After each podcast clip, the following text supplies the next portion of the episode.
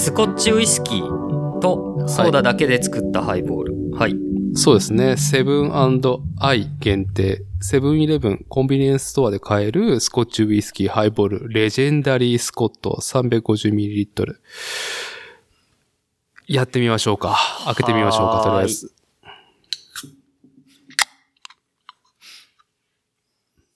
じゃあ、じゃあじゃあ、じゃあ、一旦お疲れ様です、今週今。週もお疲れはい様でした。お疲れ様でした。でした、でした。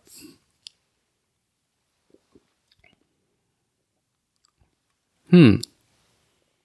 お、すっきりしてますね。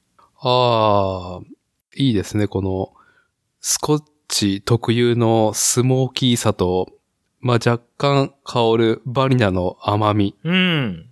美味しいですね。と、えーセブンイレブンジャパンの、えープレゼンをそのまま今読んだだけですけども。本当だ。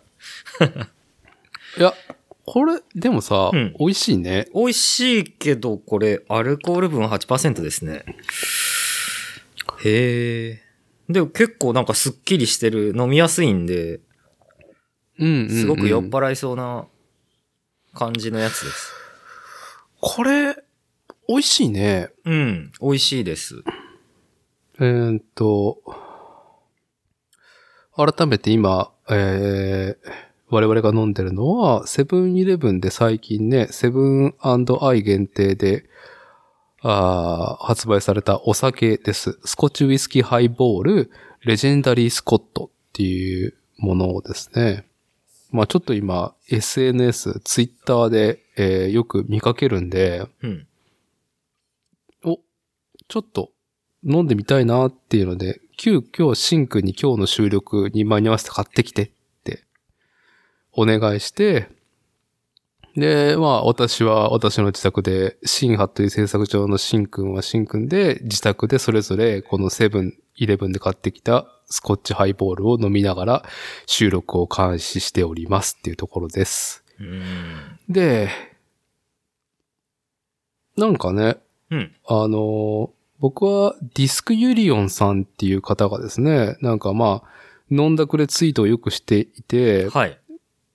まあ、たまにお酒のレビューしてるんだけど、うん、なんか、ディスクユリオンさんが言うには、まあ、ハイボールによくある酸味ちょっと若干酸っぱさを感じるんだけども、うん。もうこのレジェンダリースコットにはあまり感じなくて、ぜひともなんかその価格的にもすごく良心的だし、定番化してほしいっていう風にね、ツイートしてて。ああ、これは限定かなんかなんですね。うーん、どうなるんだろうね。うーん。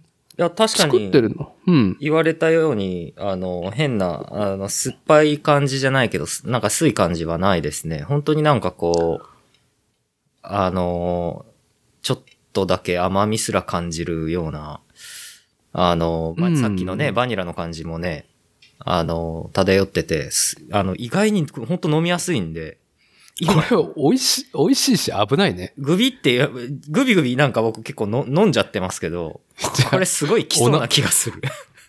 同じく、同じく。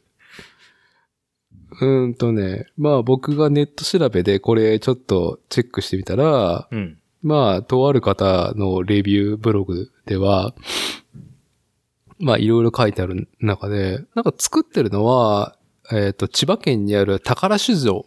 皆さんご存知宝酒造。ほうん。なんか焼酎のハイボールとか作ってるイメージがあったんだけど、う。うん、うん。うん。の、まあ、まあ、グループ本社が、その、スコットランドのトーマスティン蒸留所っていうところをですね、買収してんだよね。へえ。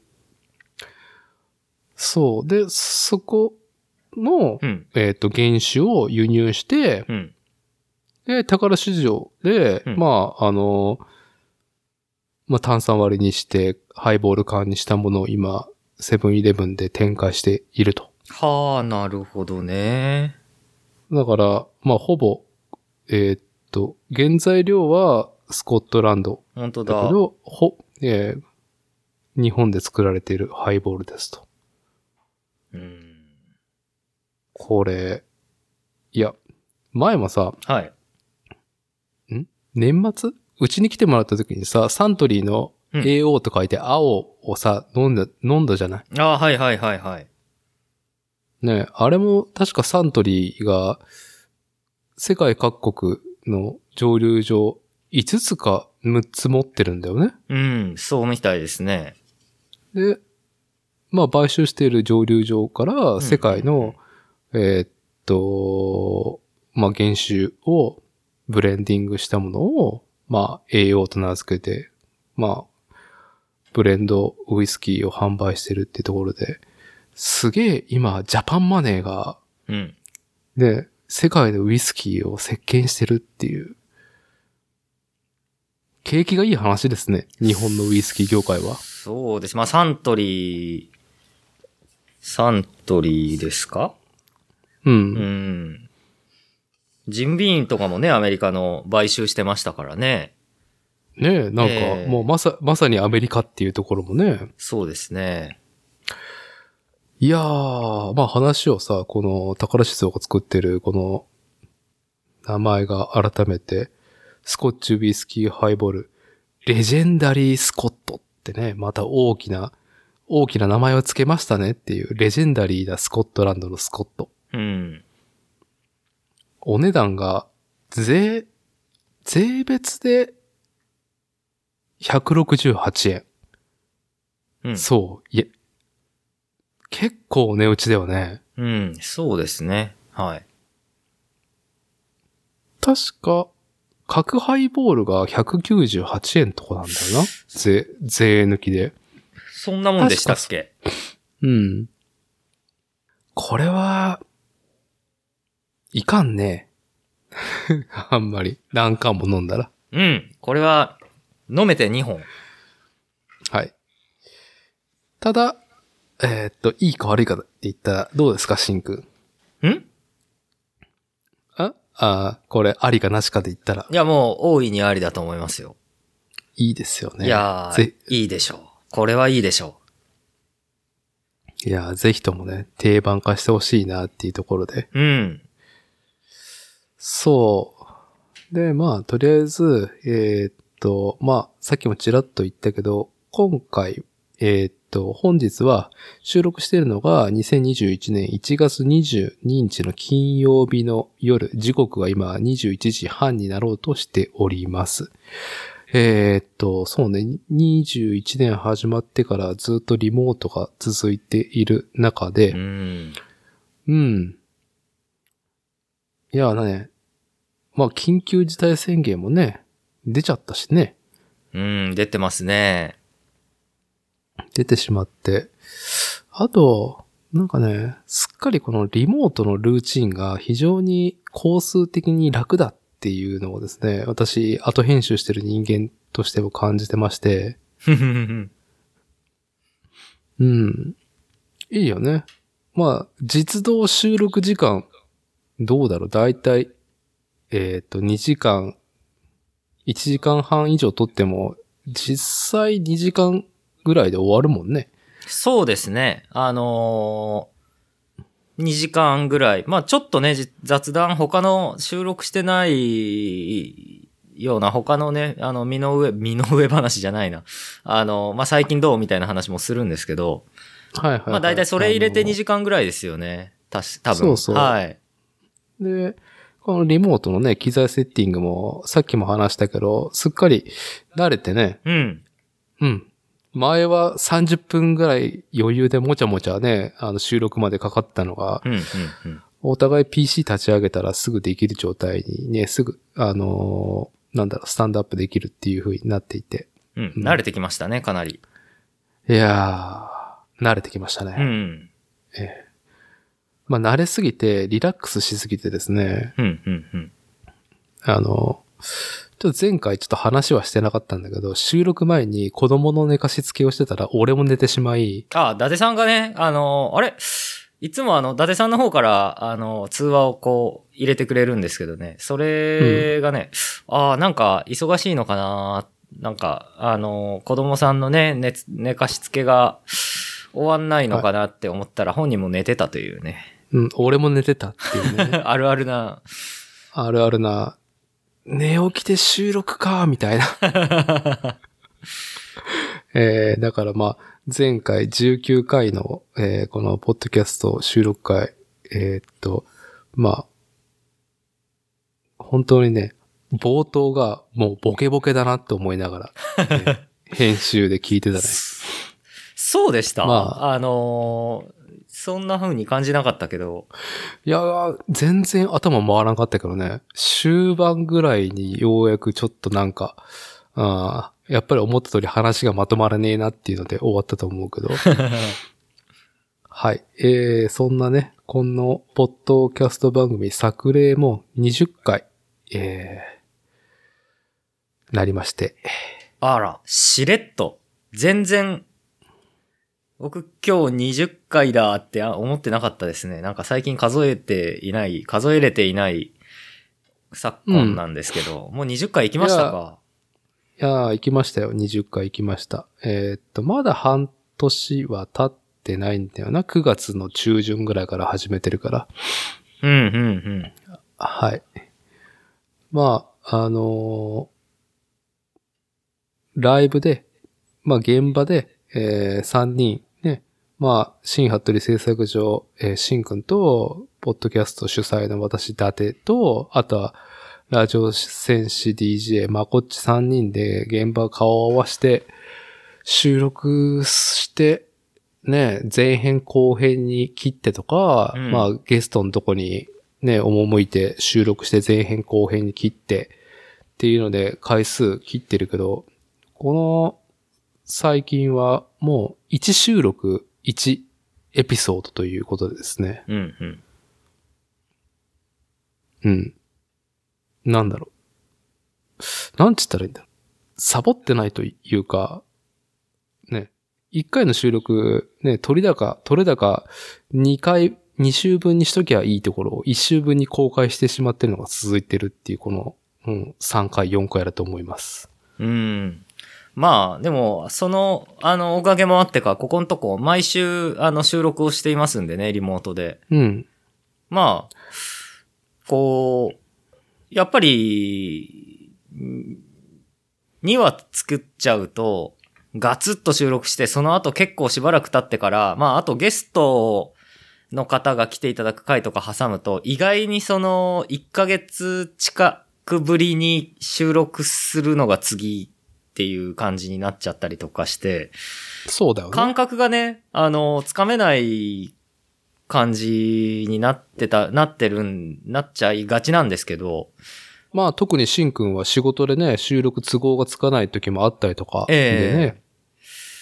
そうですね。なんで、まあ、多分このリモートだと結構ね、週1はやっぱり、あの、いいですね。なんかコンスタントに、あの、収録できるんで、まあ、そうそう。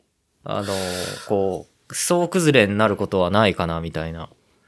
まあね。まあライブは楽しいから総崩れになってしまうところもあるんだけども。はい。はい。えーっと、そんな、まあ、やっと20回来たなっていうのを、まあ、どうだろう。しばらくリモートで寒いしさ。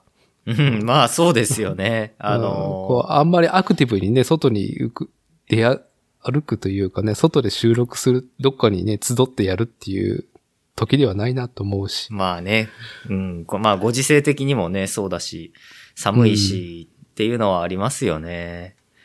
はい。まあでもそんな時こそね、あのーこうね、作例なだけにやっぱり何か、こう、あのー創作活動をね、家、うん家でじわじわとこもりつつやるのもまあ一つ、まあ悪くないなというのも思いますけどね。はいはい。いやー、自分事ですけども、あのーまあ、去年のね、9月半ばからこのポッドキャスト番組始めて、まあ、収録自体も、あと編集自体も、アップロード自体もやっぱり不慣れなところもあって、ああ、まあ、収録して、えーっと、毎週火曜日の朝に上げるっていう目標で動いてると結構ね、まあ、家の家業、仕事をして、で、家事、家のこととかをして、うん。で子供の相手とかしてとか、してると、本当に収録アップするのでいっぱいいっぱいだったんだけども、すっかりね、工数削減ができたというか、ながらになっていて、うん、うん、うん。うん。特にこのリモート今年続いてるんだけど、うん。まあ慣れてるイコール、すごいなんかノイズとか、うん。あー話をちょっと大幅に切らんとかんなとかいうところがないから、お編集がねうん、ながらでできるんだよね。やったはい。あ、なん、いいよいいよ。携帯が鳴っちゃった。うまくいってるんだよねって言った瞬間僕の携帯が鳴っちゃいましたね。いや、臨場感ということで、はい。あの、そういうことにしておきましょう。すいませんでした。いいですよ。臨場感です。えーっと、そう。だから、なんか、要は、編集でパソコンポチポチしたりとかすることがないから、まあ、ほとんど音声チェックなんだよね。うん、うん、うん。あとは、その、全体処理とか、その書き出しで時間待ちとかしてるから、要は、手を動かしてないから、今、プラモを作りながら、うん。編集ができるのね。いいことですね。はい。まあ、子供の相手をしながら、な、なんか音流しながら確認したりとかね。うん、うん。うん。だから、今、そう、1月はもう、プラモデルを5体もう作っているっていう、あ、5体じゃない、6体か。早い。まだね、まだ早い20、22日ですから、今日。うんはい。なかなかね、まあ、プラモデルも工具の選択とか工数のね、まあ、な、なんだろう、えーっと、まあ手順だったりとか、慣れもあって、まあ手が早くなってんだよね。うん、うん、うん、うん。まあ、ゆえにですね、非常にアウトプットがね、いろいろ同時進行にできて、いや、気持ちいいなと。おー、いいですね。はい。まあ、まあちょっとね、プラモデルの話はちらっとね、今日も後でしたいと思いますけども、うん、うん。えーっと、前置きは、まあこれぐらいにしといて、今日をテーマにしたいことがありますと。はい。何でしょはい。えー、作家性です。う作家性。はい。作家性というテーマをですね、はい。えー我々もこのポッドキャスト番組収録にですね、まあ若干喋ることも慣れてるところですね。うん。若干このハード味のあることにですね、えー挑戦してみたいなと思う所存でございますと。うんえーポッドキャスト番組作例20回。作家性。えーっと、作家性、僕の中の作家性の前提を言っておくと、うん。えーっと、まあ、センスと呼ばれるものも、うん、うん、うん。まあ、同じ、同意、同義だと僕は感じていて、うん。なんかね、あの、あるかないかだ、じゃ、作家性があるかないか、センスがあるかないか、じゃないと僕は思ってる派なんですよ。あー。わかる。アウトプット、そう、アウトプットさえすれば、え自分が、その、なんだろう、思い描いた完成度、目標に達してるか達してるかを抜きにしてえ、はい、はい、はい。その個人が形にしたもの、時間をかけて積み重ねて、成したものっていうのは、うんまあそれは作家性であり、センスが表に出て他人、他者に認識される。他者に、他者に認識された時点で、センス、作家性は、まあ、あのー生まれるというか、認知されるというか、生じるものだと思うのね。うん、うん、うん、うん。客観だと思うんですよ、作家性、センスって。うん、主観ではないと思うのね。うん、うん。まあ多くの人が、他者の行いにセンスあるとか作家性があると言って、でも自分にはないからとか、うん。やれないとかいう人がいると思うんですけど、うん。そんなことはないと思いますね。ね。うん。だから僕は、えっ、と、例えば目玉焼きを焼くとか、うん。うん。なんだ、日々の生活で、その、どういう食事スタイルとか、仕事についてるかとか、まあ、多分、何かしら考えは一個軸になるものあると思うからさ、うん、うん、うん、うん。それはもうね、作家性、センスだと思うし、いろんなコンテンツを摂取してるだけのに、ね、ああくまでも、えっ、と、受け身であるっていうふうに思ってるから自分は何もアウトプットしてないっていう人ですら、僕は何か、うん、受け手としてもやっぱりね、何かセンスがあると思うんだよねっていうのが、えっ、と、作家性センスについての考えですと。おー、そうですね。まあ、うん、確かに。言われてみるとですね、そんな気がしますね。まはい。あ、ねこうね、あのー意識をしなくとも滲み出てしまうものがね、やっぱりその、うん。人の、やっぱりあの、まあ、スタイルだったり、格好か、まあ、作家性だったりね、うん、するんだと思いますね。はい。で、まうんあちょっと作家性について、えーっと、何個か挙げて、しんくんと話したいんですけども、はいはい。まず冒頭に、えー我々今この口にしてるスコッチウイスキーハイボールを買ったセブンイレブンね。うん。まあ、コンビニエンスストアの営業、経営する店長、うん。経営者だよね。コンビニエンスストアの。うん。うん。は、やっぱりさ、えーっと、まあ本部があるとはいえ、選択商品の仕入れとか、あのーどういう人を雇用して、フロントマンとして出せるかっていうことで、やっぱり経営としての作家性とかセンスがさ、分かれるわけじゃん。うん。うん。同じセブンイレブンであろうとも。も。そうですね。まあ僕はあんまり、そのコンビニ行かないので、わからないんですけど、あんまりコンビニ、コンビニ行かないシーン行かないですね、あんまり。一月に2回とか3回以内だと思います。あ結構少ないね。いやーそうっすね。なるほど。はい。あんまりコンビニに足が向かない？そうですね。まあでも、あのー会社員だった時とかは、もうちょっと行ってたりとか、あとは、あのーロードレースの実業団登録してて、遠征しに行った時とかは、やっぱり長野だったりとか、いろんな地域のコンビニに絶対寄るんで、そういう、うんそういう時期はね、まあ、まあ人並みには行ってたと思うんですけど、なるほど。あ、あと、はいそうだ。サイクリング部だったので、ツーリング途中だ。ツーリング中はね、やっぱコンビニはあの、あの、日本の自転車ツーリングを快適にするすごい、あの、はいお店なんでね。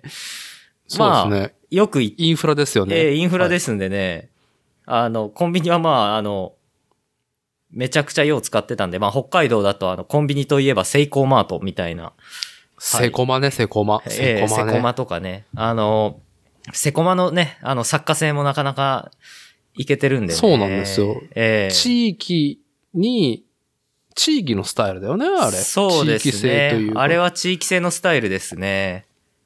そう。で、さあ、だから今日もさ、はい。えー、9、9区夕方にシンくんに、あのーセブンイレブンでこのスコッチウイスキーハイボール、レジェンダリースコットをちょっとうん。買ってきてよって飲みながら、これで、これ飲みながらちょっと喋ろうよっていう風に声掛けして、うん、うん、うん。シンくんは探すのが大変だったんでしょ？あ、そうそう。のシン、シンくんちの最寄りのセブンイレブンは？うん、そうでした。あの、最初ね、ないかと思ったんですよ。あの、冷蔵庫の中の、もうなんか一番右下の、まあ、しかも、あの、これちょっとポッドキャストなんでお見せできないけど、缶がね、割とね、真っ黒けっけなんですよね、これ。真っ黒だね。ええなので、なんか右下にすっげえ隅にこう、ポツンってあって、何のポップもついてなかったから、あ、ついてなかった。うん、そうなんですよ。伊達さんが、あのー僕に送ってくれたは写真は、もう結構なんか、あの、ポップがバーンって出てて、あのそうそう、あの、反則用のね、販売促進用の、あの、えーっと、なんだ、ゲージというか、棚にプッとかけるさ、ーうん。缶、缶が並んでるところに新商品みたいな感じで、ね、ポップがあるんだけど、大口町新服部製作所の近所のセブンイレブンにはなかったと。そうですね。最寄りのセブンではなかったっすね。いや、これが作家性ですよ、シンくん。なるほどね。まあ、ありますよね。よく話にもき、友達の話にも聞くけどね、あの、あそこのコンビニの、いつもは昼飯とか朝飯買いに行くときにいる、あの、あレジの、なんか、何者かわからないけど、おじさんはこういう癖があるみたいなね。そういう、あの、なんかそういうのも含めてね、ああ、それは何？店長なのかな？そう、店長らしいみたいなね。うん、フランチャイズのね、うん。店長さんらしいっていうようなね、そんなようなのから、まあ、あのー意外にね、まあ、人手がなくて、家族が手伝ってたりとかね。そうそうそう。うん。だからさ、両方、両方なんでね、そういう家族感を出すタイプと、店長は全く、店長ファミリーは顔を出さないスタイルと分かれるわけじゃん。うん、そうですね。お僕の知りり合いでもやっぱお父さんが、あのーうんこれあのローソンか？うん。だったけど、の、フランチャイズやってるっていう。んで、うん、うん、うん。もうニッチもサッチも人手がなかったり忙しい時は、あの、うんししぶしぶ入るっていう話をね、手伝ってるよって、はいはいあの、い言ってる同級生もいましたしね。そう。ええまあ、あのこの大口町と私が住まう、私たちが住まう常滑の、まあ、共通のコンビニエンスチェーン店といえば、えー今名前が上がったローソン、うんファミリーマート、うん。うん。セブンイレブンの3つだと思うんですけど、うん。まあ、デイリー山崎ないんで、デイリー山崎ないな、うん。デイリー山崎は、あの、山奥に行くとポツンとあるというイメージがありますけれども。はい。はい。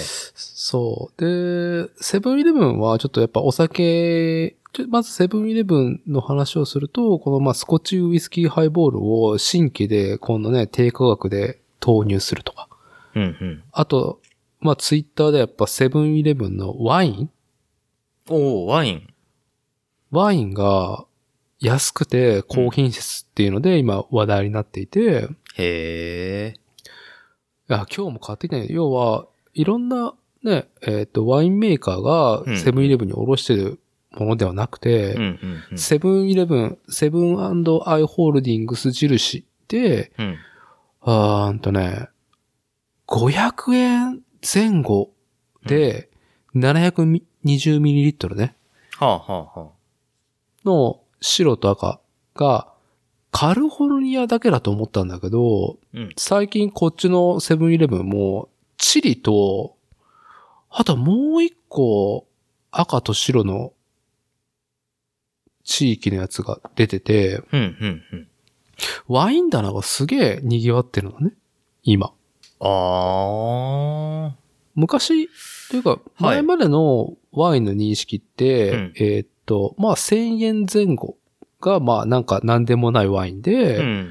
1500円から2500円の、まあ、ワインボトルが結構庶民性があって、うん。えーっと、まあ、コストパフォーマンスが高いと言われたけど、うん、うん。昨今、やっぱ500円前後のワインだよね。うん。がちょっとしのぎを削っているなっていうのがあって感じていて、これは今他のコンビニエンスストアのチェーン店、ローソンでも、ファミリーマートでもあるね、ワインボトル。それぐらいの価格帯の。の。いつ頃からですかね、あんまり意識してなかったな、うあんまりコンビニでワインを買うっていう発想はないので。なかったでしょ？ええ今ね、確固たる地位を築きつつあるんですよ。ほっほう、いつ頃からなんだろう？あんまり意識、ええいつだ？だからこれも、コンビニエンスストアの経営者、そのお店を仕切ってる、仕入れてる人うが、ん酒に力入れるか否かで変わってくるからさ。はいはいはい。なんで、まあ、ぼ僕が今日行ったセブンイレブンは、うん。まあ、すごく、もう、ワインコーナーだけで結構時間を取られるくらい、うん。500円の1本のボトルを買うのに、いや、こいや、チリにしようかな。いや、カリフォルニア、いや、こっちも気になるなとかさ。うん、うん、しかも今 500ml っていうちょっとミニボトルも売っていて、へえ。うん、まあそれになるともう400円切るからね。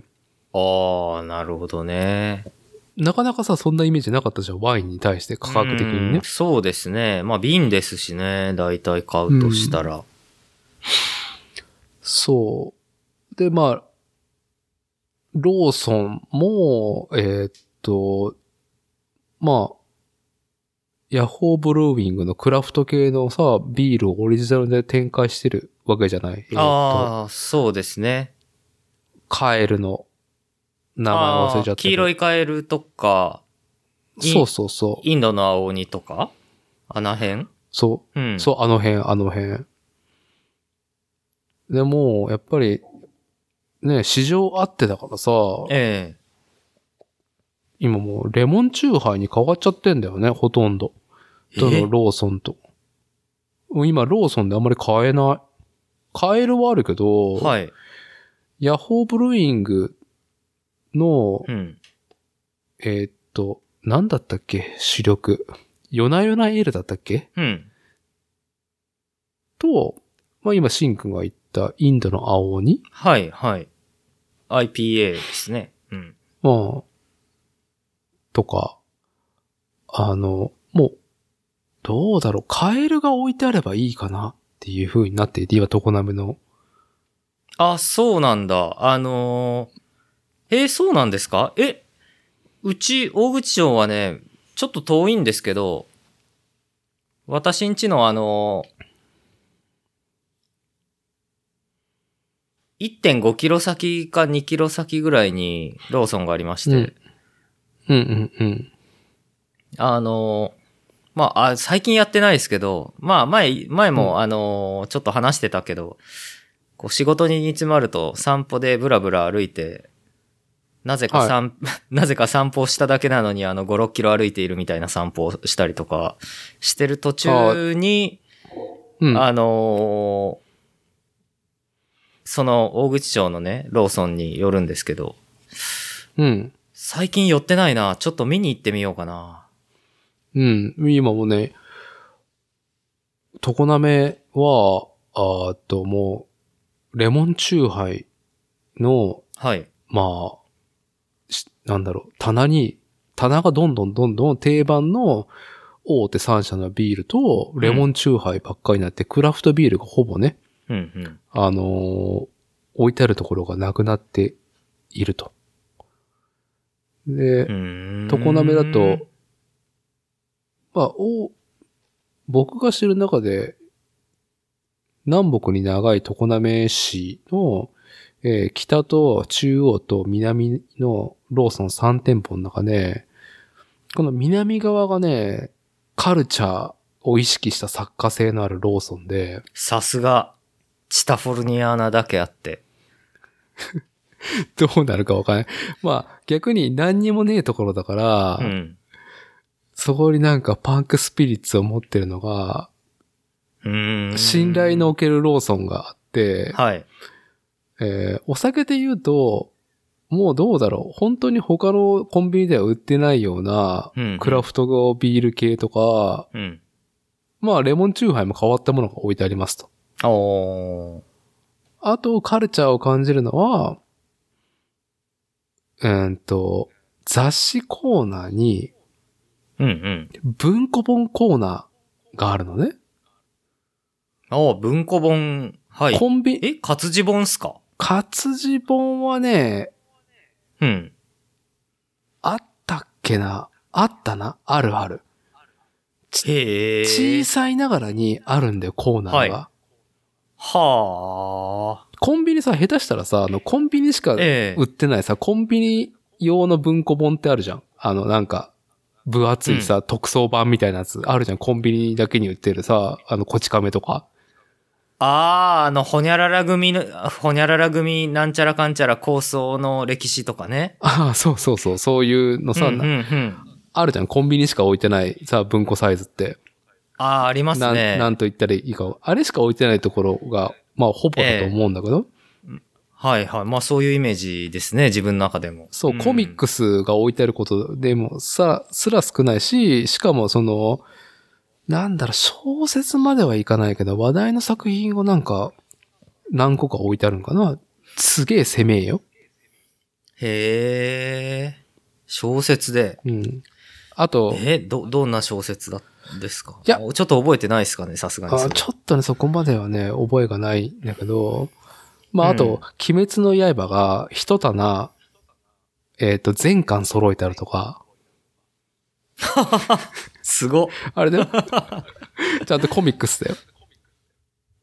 そうなんだ。あ、あれなんか、今日の夕方ぐらいに伊達さんなんかあの、インスタかなんかのストーああ、あリーげてたあげてた。全巻あるで、ずらーっていうのあれ、あれコンビニなの？コンビニコンビニ。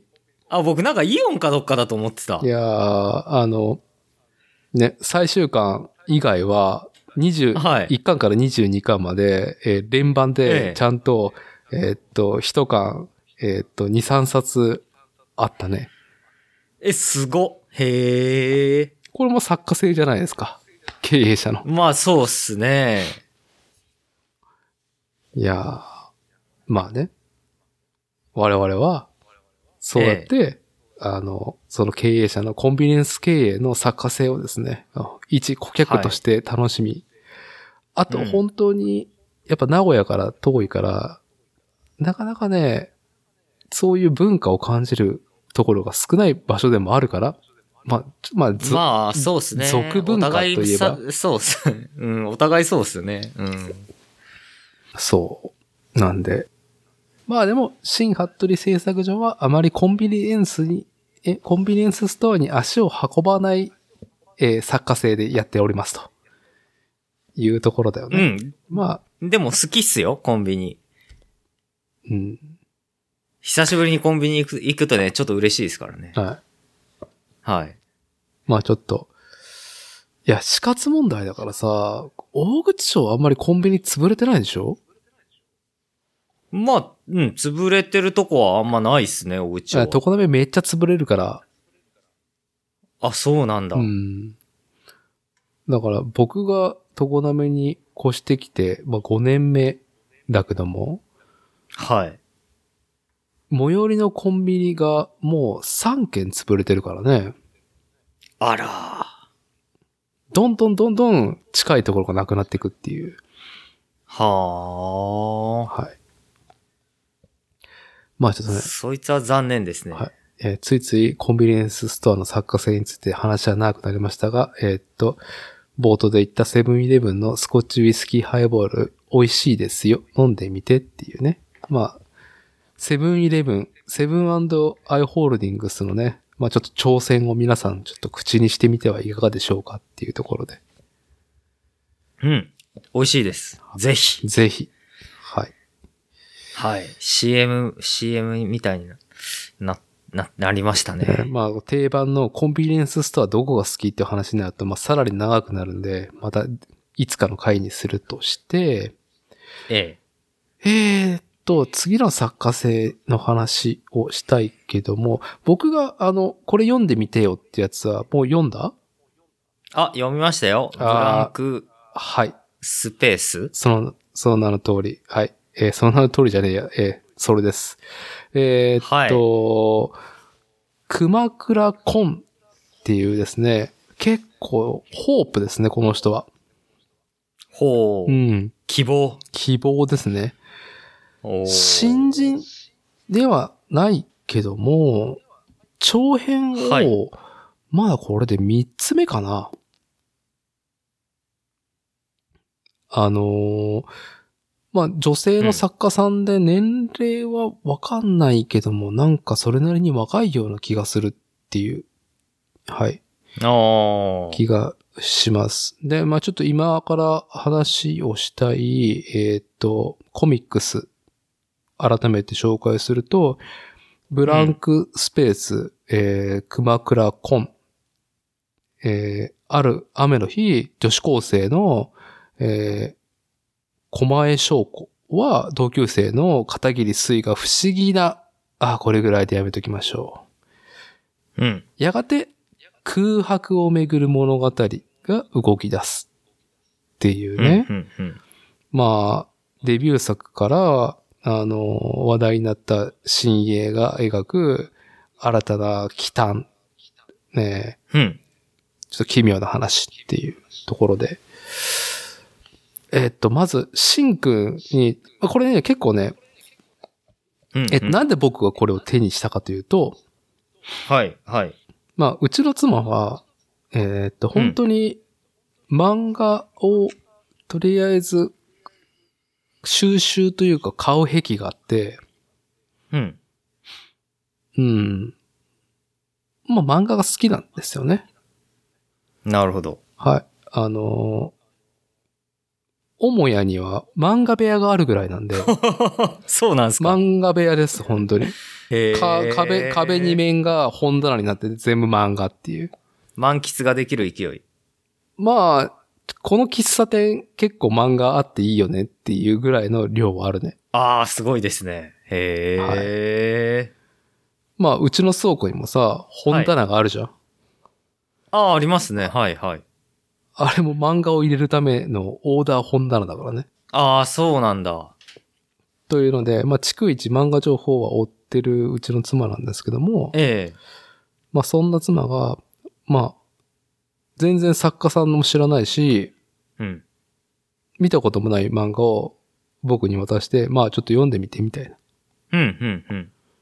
ああ、女子高生が、女子高生が主役のそういうのみたいな。うん。いやー、腰が重えなとか。腰が重いなと思って、まあ、ええ一週間以上ほっといたんですよ。はい。あれ。まあ、ねえ、うん。まあ、おじさん、女子高生ものに感情、感情移入ができないんで腰が重いっていう話は、京都アニメーションが、えっ、と、制作したリズと青い鳥っていう作品を渋々見てみたら、もう数分でひっくり返って星座で見てたっていう話を以前したんですけども、まあ、同じ状態でしたね。ああ。これはってもう、よ、もうね、読み切った後に、すごいものを見たなっていうのは僕のまずの感想でした。ああ、なるほど。すごいものを見た。ね。僕はね、シンくんはどうでしたか？なかなかシンくんがどういう漫画とかや読んでるかっていうのがピーンと来てないからさ、ちょっとなんか話のネタにっていうので、えー読んでもらったけど、まずあり、はいだからこまあ読める方でしたかあれは？あ、いや、まあ、あれ、まだだ、まだ、い、第1巻ですもんね。一巻です。はで、い。第1巻しかまだ出てないわけでしょ？出てない。あ、あれ、すごい漫画になるのかもしれないですよね。これからまだ。うん。あのーいや、僕はすごく面白かったと思います。ああ、よかった。はい。進めて、えー楽しんでもらえたら何よりです。ええあのーまあ、そうですね。あれすごいこう、ちょっとこう、言葉で語量力があんまりないけど、あのーはいまあ、え絵のタッチとかはね、すごく、こう、可愛らしい曲線で、はいあのー輪郭線とかは、すごくこう、ほのぼの系なんですけど、うん。やっぱり、あの、登場人物の心理描写とかがすごくこう、うん、あまあ、しそうですね、迫るものがあったし、まあ、あと、その、そんなにこう、背景だとか、いろんな、こう、周りのものを書き込んで細密にか、あの、作り上げられてる漫画じゃないような感じなんだけど、うん。うん。まあ、あの、背景が、まあ、白か黒だけとか、はい。ああ、うん、そういうところですごく逆にこう、あの、鮮烈な印象があある。まあ、現代的でもあるなとも思うし、すあの、あまり書き込みがないからさ、ええなんだろう。手塚治虫とか藤子不二雄みたいな、その読みやすさがあるなってのが僕は読み始めの感覚だったんですよ。めっちゃ読みやすいっていう。まあそうですね。話がすごく入ってきますよね。ああ、そう。話が入ってくる。ええはい、まあね、あの、あのー、性癖の話の時の、もう本当に、あの、最初の方の作例での、あの、ヘルシングとか、うん。うん。あのー、あの辺なんか、伊達さんと僕が、あのー、全部読んだ、お互い全部読んだ漫画の一つですが、もうあの辺なんか、はい、たまになんかこう、あのこう、書いてる方が、あのなんつうんすか？書いてる方が盛り上がりすぎて、もうなんか、え、これ、え、ど、何？みたいな時ってたまにあるじゃないですか、あれ。はい、まあ、まあ、それが熱量なんだけどね。えー、しっかり見てから、そういう、うん、そういうポーズ撮ってたのね、みたいな、あのーうん、こう、絵柄の時がたまにあるです、あるんですけど、まあ、めっちゃ早く読めましたもんね。うん、あのー、そう。ブランクスペース第一巻はね。うん。そう。で、まあ、すごい勢いで読めるし、まあ今さ、なんだろう、いろいろやってることも、ね、このポッドキャストだったりとか、プラムとか、まあ仕事、子供の世話とかしてるとさ、漫画とかアニメを見るのが2の次 ?3 の次になって、うん、ね、昔はね、好きなアニメとか漫画とか何回も見てたりとかしてた口なんだけど、ええ。まあ時間がないからさ、まあまあ、一回見たり読んだりしたらおしまいっていう中で、うん。今ちょっと、3回目ぐらい読んでて、この一巻はい。なんだろう。読み切っておくと、なんと言ってんだろう。伏線の回収っていうなんか、なんか誰でも言いそうなことではなくて、うん、なんかね、編集力っっていう風に僕は感じてるんだけど、うん。すごい、話、いや、行、行間だね。はしょってるから行間が多いと思うのね。ああ。わかりやすいストーリーで、主題は伝えきってんだけど、うん。ただ、その読みやすさの機能としても働いてると思うんだけど、うん。あんまり余分なコマがないんだよね。ネームだよね。ああ、そうですね。あのー、まあ、シンプルに計算し、され尽くしている感じがありますよね。そう。うん。まあ、あの、女子高生二人が出会い、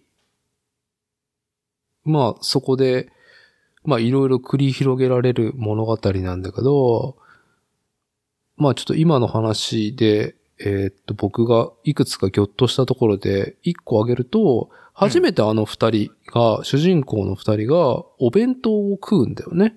うん、うん、うん、うん。教室の外のベンチでね。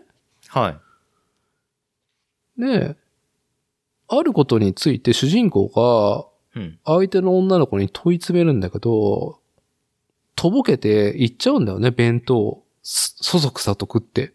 ああ、はいはいはいはい。ありましたね。で、置いて、置いてかれて主人公は、ええー、それ夢なの？みたいなこと、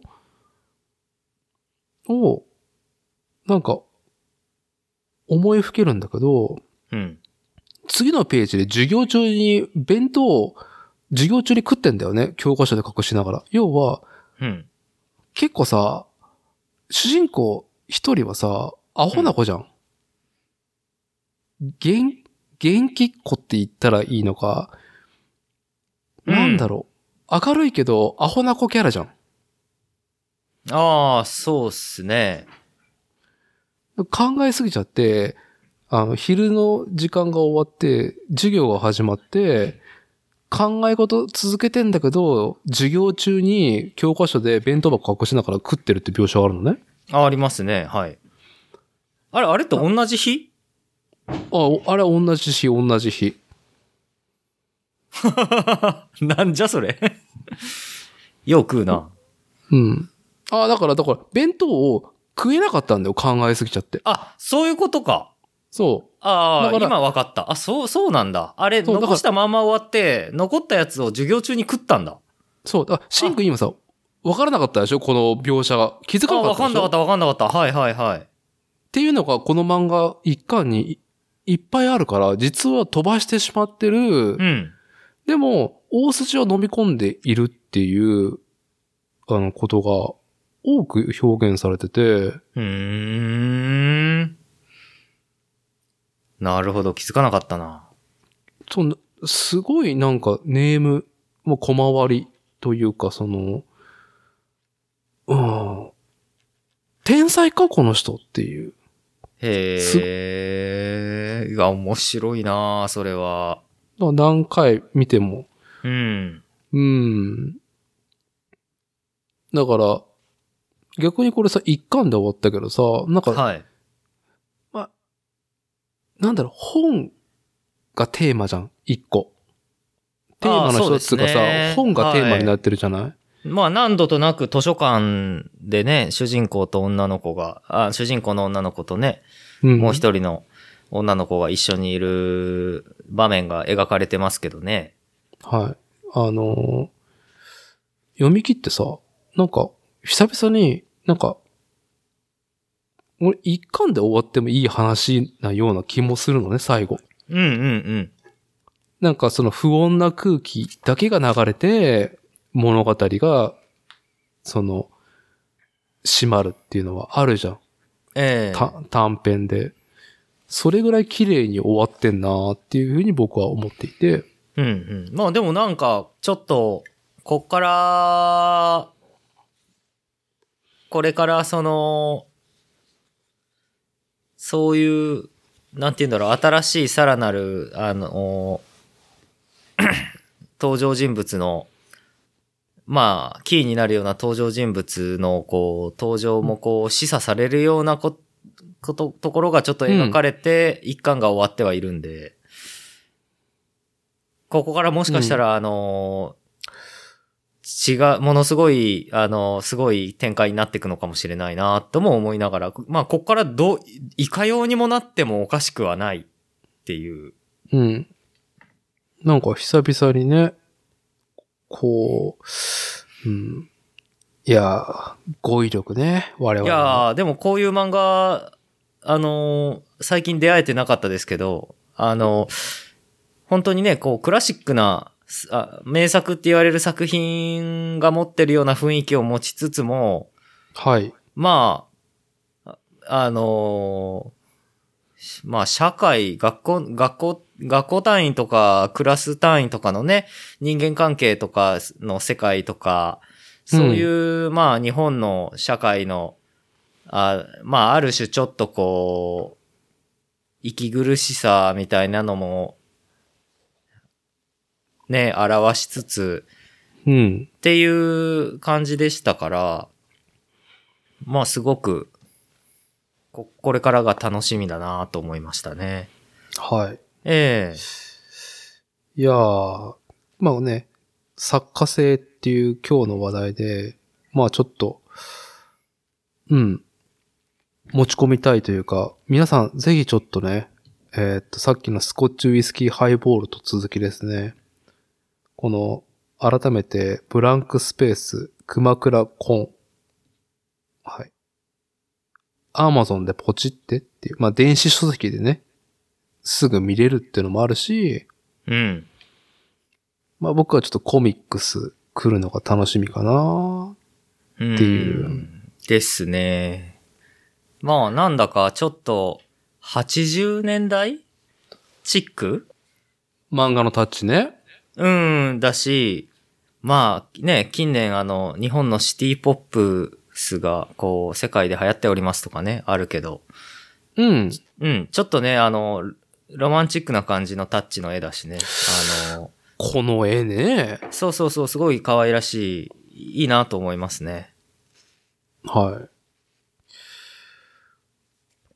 い。なんかね。いやーなんか文学感あるわ、この漫画っていう。うん雑な、雑なっぽいことを言うとね。えーっと、まあ、これぐらいにしときましょうが。まあ、ちょっと、こうご期待で、我々、このブランクスペース、熊倉コンを追いかけていきたいうんこれは追いかけていきたいですね。はい。えっと、作家性について、もう一個、あの、余談をさせてください。はい。はい。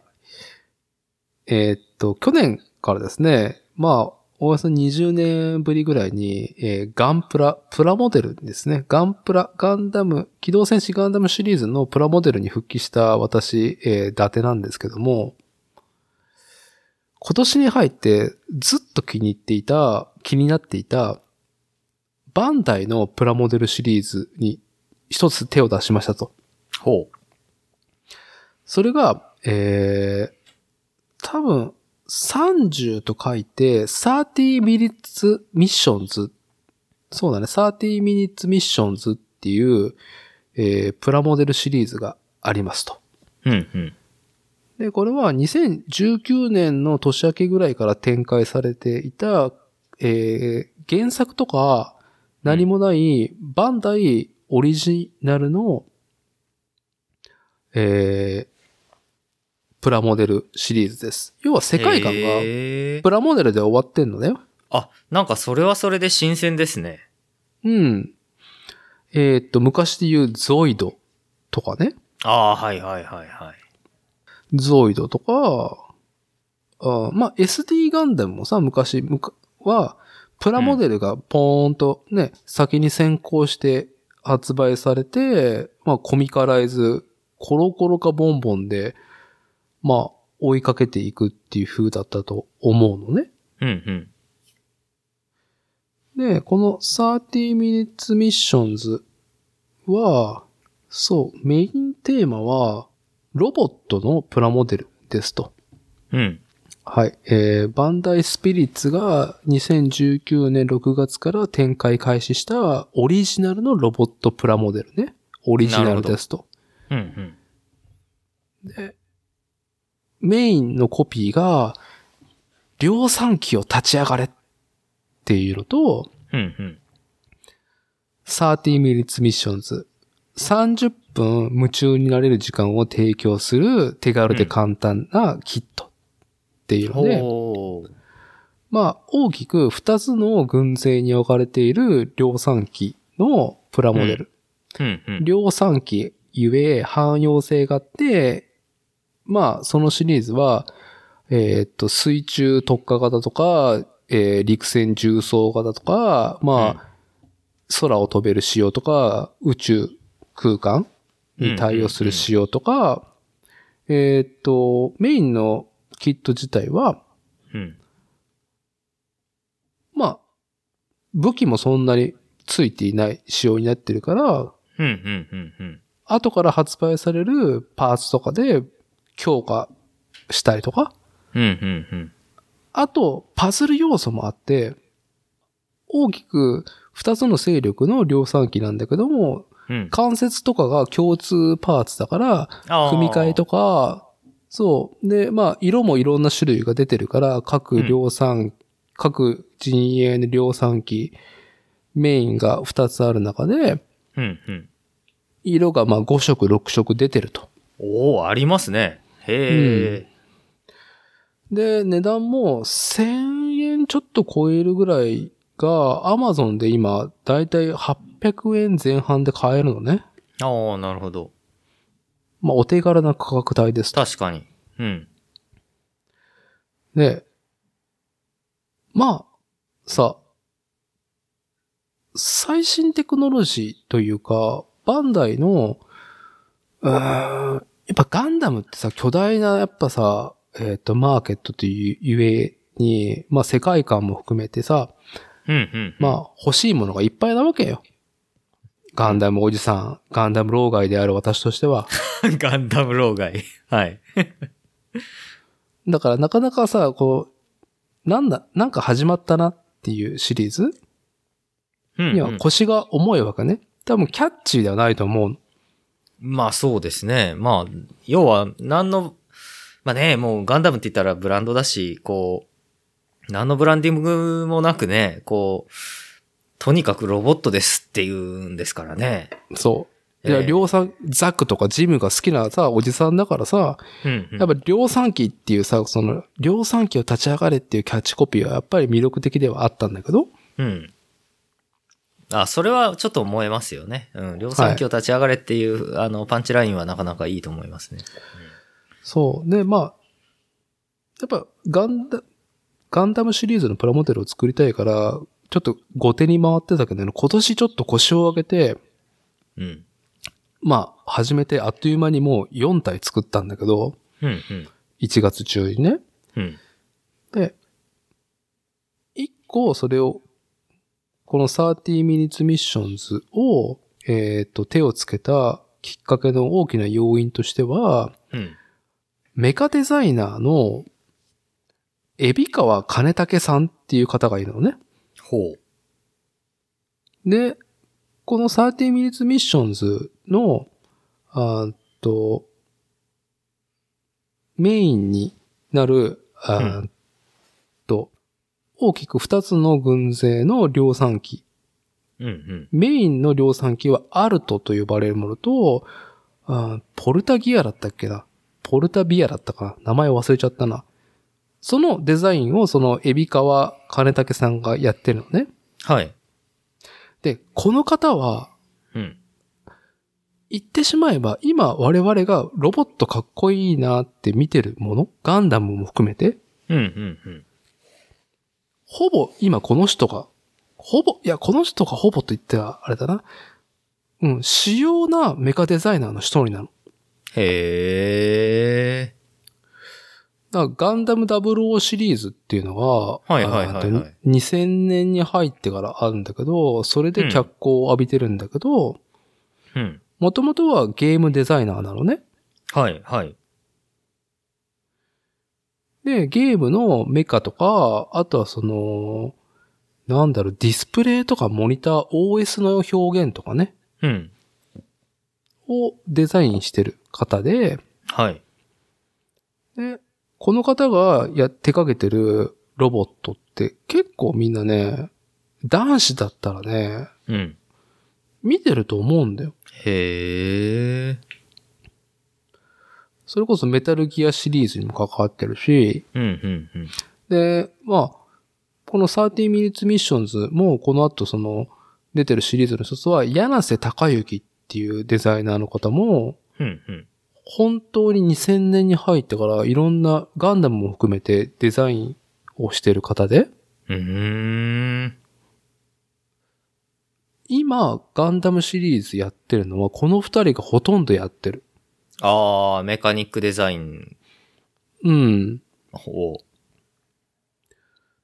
だからガンダム00が欲しいなとは思ってたんだけど、う。はい。ガン、ガンダムエクシアかっこいいなと前から思ってたんだけど、うん、うん。なんかね、デザイン系の本でもガンダムエクシアのデザインはすごくその強烈なインパクトを与えてたらしくてね、当時。ほうほうほうほなんか、球体を中心になんかロボットが描かれてる。球体が包み込まれる感じでロボットが描かれていて、まあ、僕個人的にはなんか太ももが太いのがセクシーだなっていうのはずっと感じていて、う。はいはい。うん。で、まあ、スガンダムシリーズアニメ版で言うと、ガンダムビルドダイバーズの、まあ、最新作も、この、うん。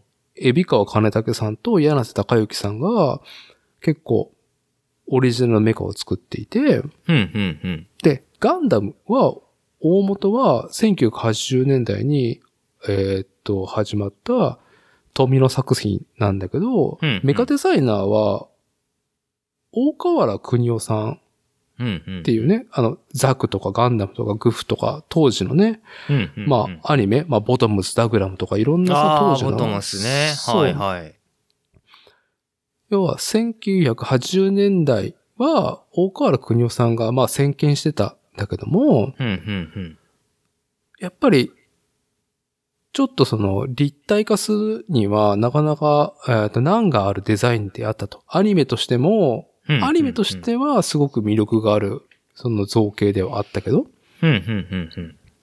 で、加時はじめっていう、当時、90年代大活躍した方がいて、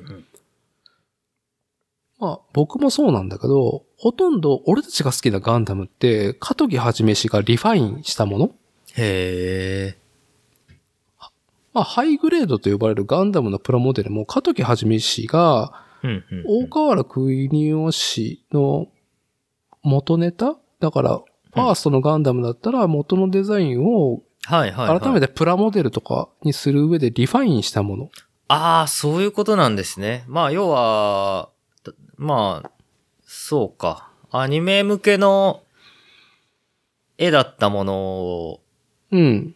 大幅にこの、こう、立体化させて、じ、ね、実物としてちゃんとこう、組み立てられる、おもちゃに、製品にするために、うん。ためにっていうか、まあ、でもそうか。さ、ために、リアルにもっとこう、追い、追い込んで、うん。細部まで追い込んでいって作り上げてった人なんですね。そう。だから、うんメカ、ロボット、機械。だから、工業製品なわけじゃん？はいはい。で、加藤木はじめ氏は、うん。えーっと、確かね、工業デザイナーか工業科を出てる人だから、ああ。そう、あのー実際、現実社会に、その SF というかガンダムのものが落とし込まれたらどうなるかっていうのを、永遠その2次元と3次元の辻褄合わせをやってた先駆者の一人だと思うのね。ああ、そうなんだ。えっと、メインでガンダムシリーズ活躍したのは、V ガンダムだと思うね、90年代の。うん、うん、うん、V ガンダムのデザインはもう、なんだろう、えーっと、一番最初の、まあ、設定でも、プラモデル化することを念頭に置いたうん。うん。デザインをしてるのね。ああ、そそううなんだ。いうデザイナーはやっぱり、うーんと、キャラクターのデザインをする人はなかなかいなかったっていうのは、まあその実績も買われて？はい。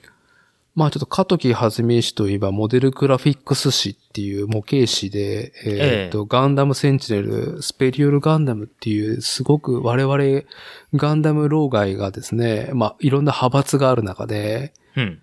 あの、モデルグラフィックス、ガンダムセンチネル、加藤木はじめ派っていうのが、はい、あるうん。ところに私は所属してるんで、もともとはね、もともとはね。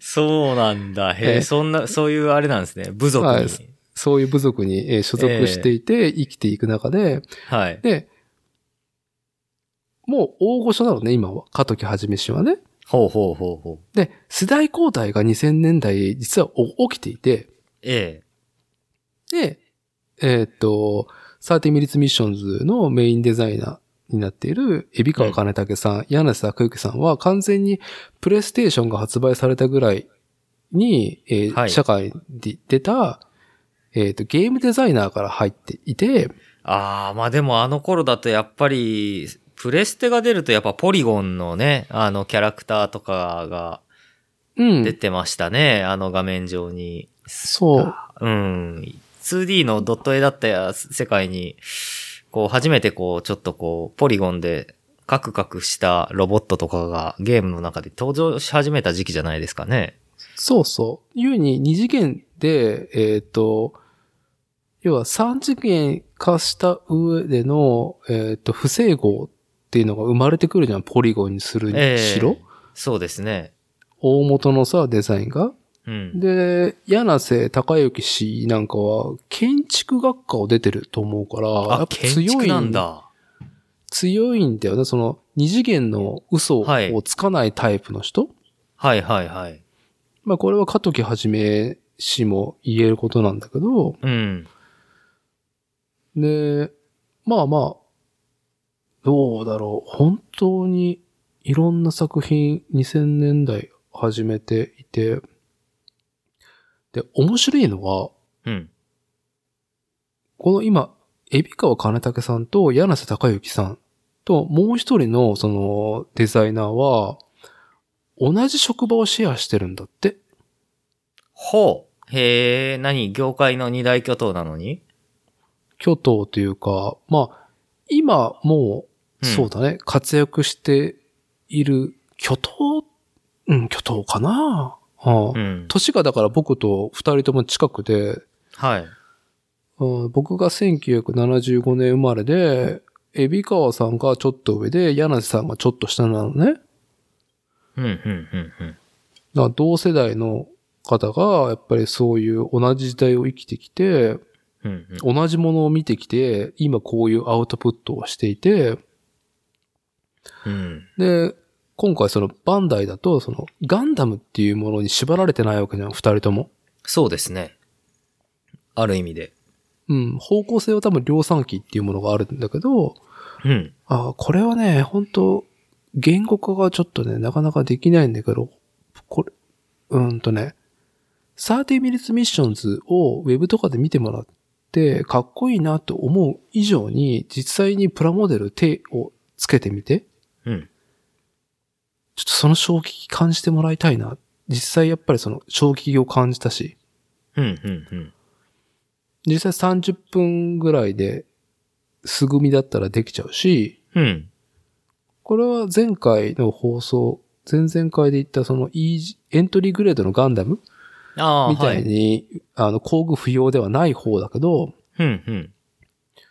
結構ビギナーズウェルカムな状態になってるものだし、おー。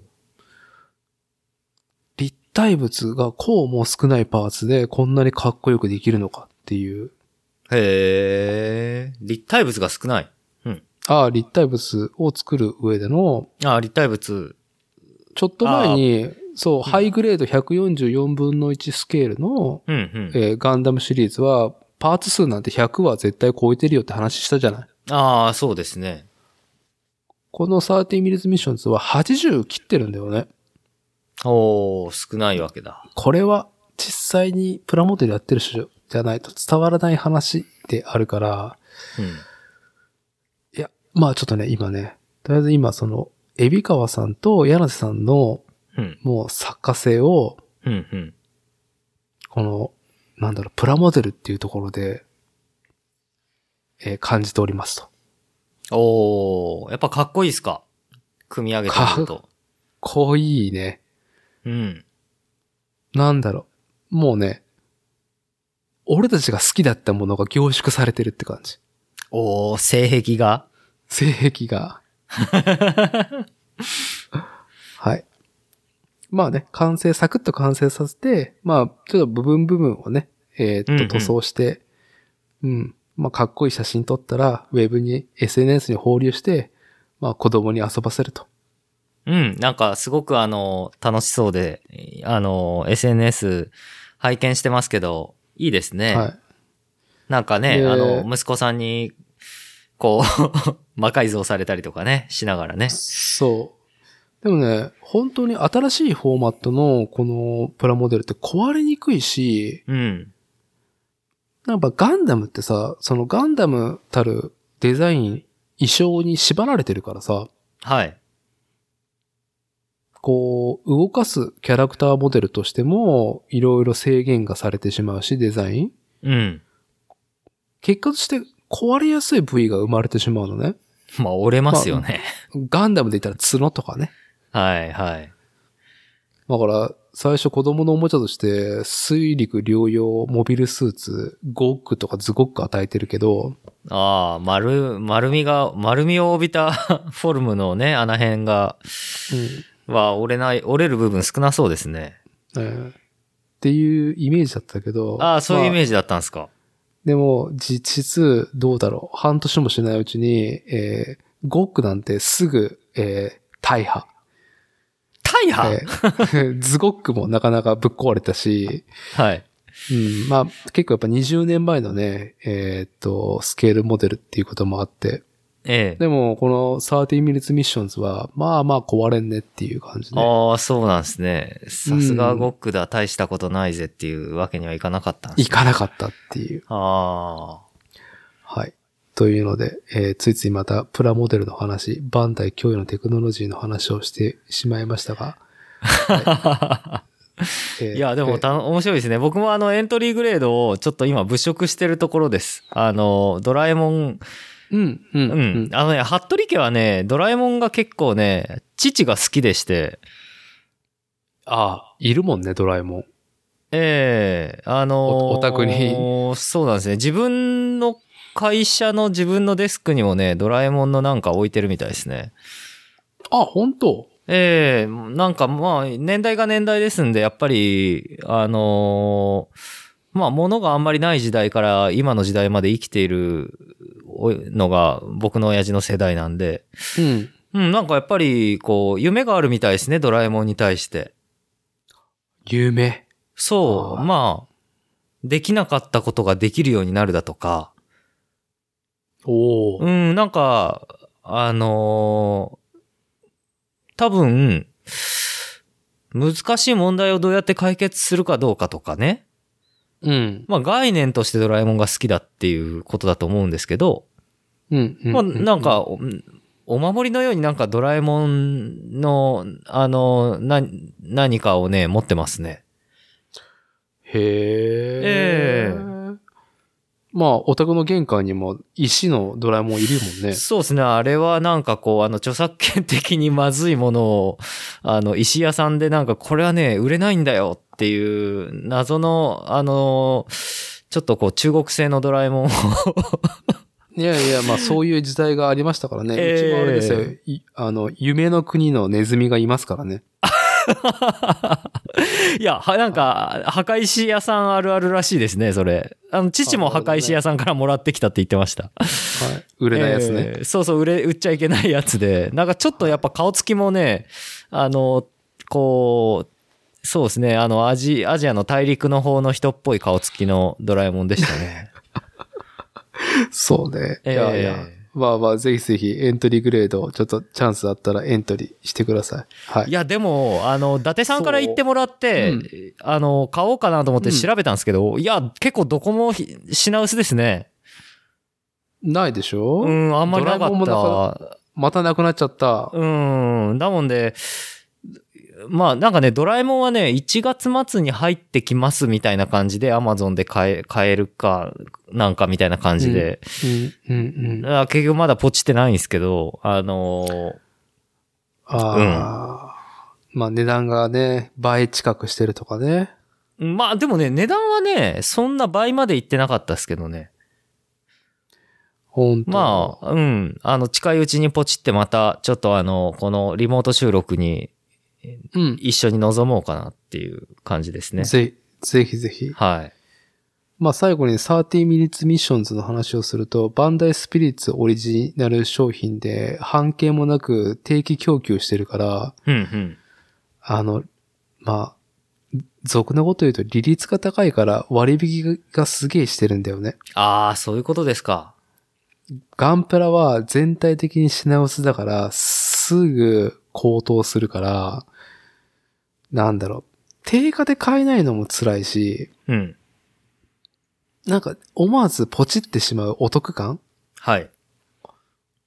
がやっぱね、全くガンプラ本当に2020年から引き続き今もないから、えそれが辛いのもあって、うん今30 minutes missions? ええうんと、お手頃、すぐ完成する、かっこいいっていう三拍子。揃っていて、ええまあちょっとね、おすすめかなっていうところで。うん。そう。で、この後にですね、作家性の流れでシンくんの話に行くところで、まあなんぜこの海老川金武さんと柳瀬隆之さんが関わってる30 minutes missions の話をすると、うん。えーっと、結局、2000年初頭から始まったガンダム00で、えーっと、すごく売れた方たちなんだけど、はい。見てわかるんだよ。ほう。あ、エビカワデザインワークスだなとか、へえ。あ、柳瀬高之デザインワークだなって好きものだとね。なるほど。見る人が見ればわかると。そうん。う。で、まあ、新年の抱負みたいな話をしてる時に、まあ今年のこの収録でシンくんも、うん、うん。これからさ、新服部製作所たる、うん。その、特徴、衣装を作っていく動きをしたいなっていう話をしてたじゃない？ああ、してました。はい。はい。なんかね、まあ、なんか別に今答えを求めるわけじゃないけど、うん。まあまあ、ちょっとこういう、どういう方向性でやるって話をたね、ちょいちょい、この収録でしていって、いつかその完成を、で、ね、このカタルシスをぐっと盛り上げたいなっていう思いがあるんですけども、自ええ転車フレームでそういう作家性をね、こう出すって言ったら何なんだろうね。ああ、まあ、こう、昔とやっぱり変わってきてる、変わらない部分もあれば変わってきてる部分もすごくあるっていうのが、あの、僕が観測してる中では非常にああるなと思ってます。おーじゃあまず変わってないっていうところで言うとどんな感じ？やっぱり変わってない部分っていうのは、うん、こう、まあ、溶接が綺麗とか、まあ、物として単純に丁寧に仕上げられて綺麗だっていうところを、まあ、大事にするのも一つですよね。うん。まあ、単純に綺麗なものだとか、ただ、昔はね、やっぱりあの、黒森フレームが、レースでも使われてた時代だったので、ええだから昔はね、その美しさ、ああ、難しいな、あの、美しさというよりかは、レース機材でもあったわけですよ。ビルダーが作るフレームが。まあ、えーっと、昔と今の話をしてると、まあ、シンくんはカスタムビルドといわゆるスポーツ自転車の、まあ、メインとなる、主となるフレーム、フレームワークをしていますと。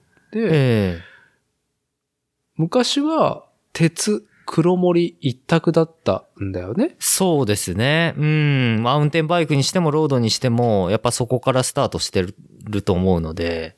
で、今は、まあ、皆さんおなじみ、カーボンっていうね、うん樹脂繊維、もしくはアルミ。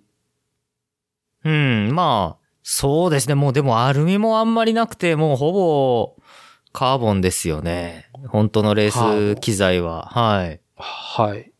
マウンテンバイクもね、ええまあ、あまりカーボンがけん、あまりにも負荷が高いから、山を、不整地を走る上では負荷が高いから、敬遠されていたカーボンもテクノロジー上がって、今やね、カーボンのマウンテンバイクなんて何一つ不思議じゃない状態になってると。うん、そうですね。はい。はい。で、まあ、当時、昔は話を戻すと、鉄でレース機材として使われていて、フレームビルダーもそこを目標に仕事をしていた時代があったと。そうですね。だから競技の世界で頂点を取る仕事をするっていうことも一つ、しあの、仕事や、まあ仕事とか、まああと自己表現だったり、まあもしくは商売もそうだしの、あの、そういうことができる場ではあったんですよね、レースシーンも。ビルダーが。うん。なので、やっぱりね、はい必然的に割とね、シンプルな道具とし、道具っぽい、あのーフレームを作る人が多かったように感じますけどね。うん。まあ、一個はさ、競輪っていうね、ええあのー国営賭博の、まあ、すごくレギュレーションがギチギチになってるものを作る職人さんもやっぱ多くいたっていう背景もあるんだよね。うん、そうですね。あの、まあ、日本国内だとそうですね。ええやっぱり、あ、まあ、はい。ヨーロッパのロードだとや、まあ、ツール・ド・フランスだったり、ジロ・デ・イタリアとか、もしくはそうか。ええあの、で、まあ、ツール・ド・フランドルとかみたいな、ああいうベルギーのクラシックに向けてのフレーム制作だったりとか、あとは、まあ、あーアメリカだとやっぱり、いいマウンテンバイクね。うん。あの、の、ためのフレーム制作だったりっていうところで、競技で結果を出すっていう時に、まだ黒森フレームがやっぱり最前線、最先端の、あの、フレームだった頃っていう頃のフレームと、まあ今のはいやっぱりその工芸品的な、工芸品的なフレームビルディングっていうのはまたちょっとこう、時代が変わってきたなっていうのは感じてますね。うーん。なるほど。まあ、昔はそういう状態で、今、シン君がメインで扱ってる鉄、黒森におけるフレームワークっていうのは状況が変わってるし、まあ、ええその、作家性っていうのも変わってきてるってことだね。うん、そうですね。ああとはまあインターネットがやっぱりすごく影響してると思いますよ。ああ、えその中で気になる作家性ってどんな感じなの？自転車の、あの、カスタムビルドフレームで言うと。やっぱり SNS でフレームビルダーが自分自身の生活ライフスタイルを発信するところ。おー、で、それを商品の魅力として、あのー顧客層に、いい、あのー顧客層にこう、すり込むっていうところ？まあ、その SNS が普及、インターネットが普及したことによる、うん。まあ、スモールビジネスとか、まあ、個人商店とか、個人の作家が世に打って出る手法の、まあ、一個大きな手だよね。うん、そうライですね。フスタイル、はい。自分自身の作家のじライフスタイルを物に落とし込んで、ええ、ええ、ええ。どうこれっていう。うんうんうんうん。まあ、それこそあの、前回ね、あの、話した、あの、理想の工房妄想の話でも、やっぱり44バイクスの話をしましたよね。はい。うん、44バイクスなんかも、あの、本当にこう、やっぱり彼が、彼のあの、すちょっとこう、ロマンチックでメルヘンな感じのあの、森の中の工房から生み出されるうん。うん。で、マウンテンバイクを日常的に乗って、自分自身も乗ってるビルダーのし、あの、フレームが欲しいって人に思わせれる魅力があると思うし、うん。まあ、それ込みでのフレームビルダーの魅力っていう風にな、あの、お客さんにみな、こう判断してもらえる材料をこう提供するっていう新しい、提供方法、まあ、情報発信とかっていうのが、まあ、ここ10年ぐらいは始まったんだなっていうのは思いますよね。うーうんん。なるほど。いや、その中で、まあ、ど、どんな、どうだろう、具体的に作家性、どういう方向性がある感じなの？ああ、やっぱり、あの、ひたすら、作業途中を見せるビルダーと、作業の途中の部分を見せないビルダーがいると思ってて、へえ。作業の途中の、あの、溶接の綺麗さとか、おう。うん、あのー作業、作業中のね、そういうところを、あのーまあ、インスタグラムとかでも、写真なりムービーなりで、塗装してないものを見せる。はい。あーありますねはい。あっていうところも多くなってて、で、それでアピールするっていうのも結構多い。うーん。うん。なんで、実際、その、塗装したらわからないんで、のに、うん。なんか、磨く必要ないのにめちゃくちゃペーパーとかかけてピッカピカにして、写真写してるビルダーさん多いですよね。そうなんだ。うんあやっぱりそこまでの目で見てないから、まあなんか、かっこいいなとか、ああ、なんか、どういう風になるのかなっていう期待値でど僕は見てるから、ええあの途中の工程を、はい。だいぶ写真用に仕上げてる人がいるんだ。そうですね。僕ね、仕上げない人なんですよ。うん。あのー仕上げてないね塗ったらわかんないんで。はい。ええっていうのは、実はあって。だから、あのー、60、70超えた職人さんで、うん。そういうところが分かってる職人さんのフレームって、うん。あのーこう塗る前の溶接したてで塗装屋に送られてきたところってなんか汚く見えるんですよ。なんかちょっとこう、あのーまあ、焦げ目がついてたりとか、ローズ、ローズ系のフレームだったらちょっとなんかこ焦げる部分がついてたりとか、ちょっとこう、なんかヤスリがこう、あの、粗い番手でヤスリで仕上げてあるなみたいな、あの、はい。多分インスタに上げると汚いって、あの、一般の人は、一般のあの、ハンドメイド自転車ファンは思う人が多いような仕上げで来るときあるんですよ。ああ。だけど、なるほどね。そう、塗装すると、もうバッチリ。塗装上がってくると、もうやっぱ、あ、あの仕上げの曲線が全部計算されてたんだなっていうのがわかるうん。フレームになるんですよね。で、そういう人たちって、やっぱり、あの、インスタグラムとか、ここのとこ、あの、ここのところ10年以内に仕事始めた人じゃなくて、うんもうすでにその30年選手、40年選手みたいなフレームビルダーさんたちっていうのは、もうそういう仕事をしてる人が結構多いっていう印象ですよ。うん。うん。まあ、言い方があれだけど、途中の、その、過程を見せる上で、過去をつけないと。まあそうですね。はい。過程は過程でしかねえぞっていう。うんうんうんうん。で、しんくんも、そういう作家性でやってると。まあ僕はめんどくさがってるだけですけどね。めんどくさいよね。いやまあね、うん。そう いや、あーこれいやーもうが、まあどがここれは頑張んなきゃいけないな、いけないのかなって思いつつも、いやいや、今日、今日、そう、できて。うん、できてくると、フレームが、はいたい目処立つじゃないですか。もう、ああ、もうこれでいいな、いい感じだなっていう、うんあの、出来になってくると、もう、なんか頭の中がもう次のお客さんのことになり始めて、よし、もうこれ、もうすぐ塗装に送って、はい、次のお客さんやらなきゃ、みたいな気持ちになっちゃって。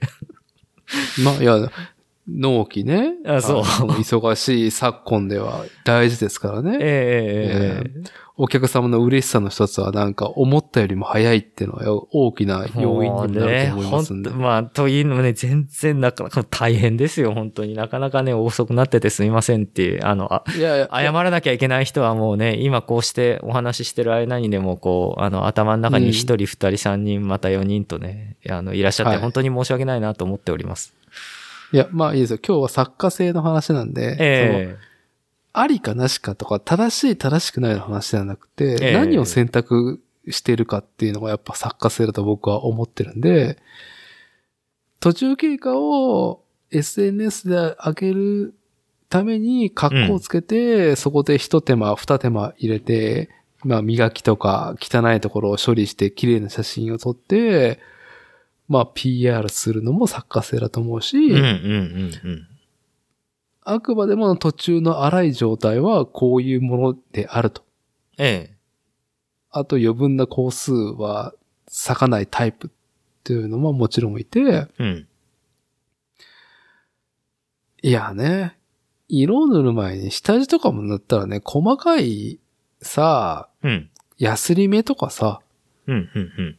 ムラとかはね、全部ね、下地で消えるしねっていうね、まず。うーん、そうですね。はい。あのーそれはね、やっぱりあるんで、塗装屋さんとのコンビネーションっていうのも結構大事です。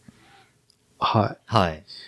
まあでも、ね、塗装屋さんはやっぱ塗装が、あのー仕事であり、そこにどういうね、えーっと、アウトプットのの精度、高みを見せれるか、だからさ、うん。そんなもん、下地なんてめっちゃさ、塗装屋さんが、塗装屋さんのパートでめっちゃ気にかけてやってくれることだ、だし、うん。うん。だから僕もね、プラモデルとか、まあ工業人だったこともあるし、ええ気象転結知ってる人間だから、うん。いや、クリアで仕上げるんだったらわかるけど、そのね、フレームを磨く、ポリッシュな感じにするってうん、うのん、は、うん。うん、いや、粗い方が下地食いついていいじゃんって思っちゃうねああ、まあそうですね。あんまりペカペカに仕上げちゃうと、またこう、下地がくっつかな、食いつかなくなるんでね。うん、粗い方がいいぞという。ん若干粗いぐぐらいが本当はいいはずなんでね。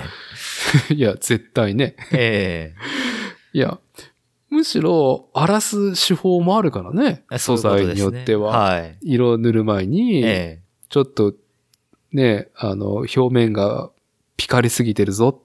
ちょっと、あの、ピカピカすぎるぞっていうので、あえてヤスリかけする手法もね、塗装の前にあったりとかもするわけだからさ、うん自転車だけ、パイプの塗装だけには言えたことではないけど。えはい。まあ、作家性の話、えー、新という制作所は磨きませんと。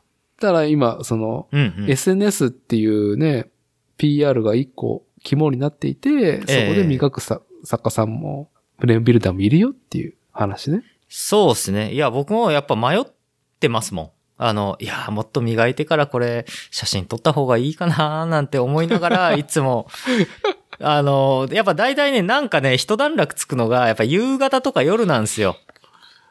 はい。僕の場合は。で、そうすると、ね、だいぶ疲れてんすよ、その時。うん。あの、写真撮ろっかなーって時は。はい。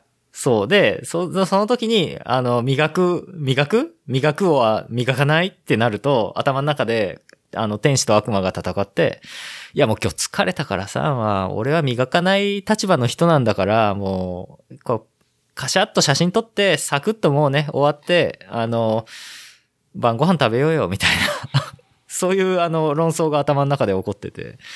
で、もう、あの、綺麗に磨き上げるんだったら、もうサンドブラストの機械買うぞって思ってます。うん、うん、うん。はい。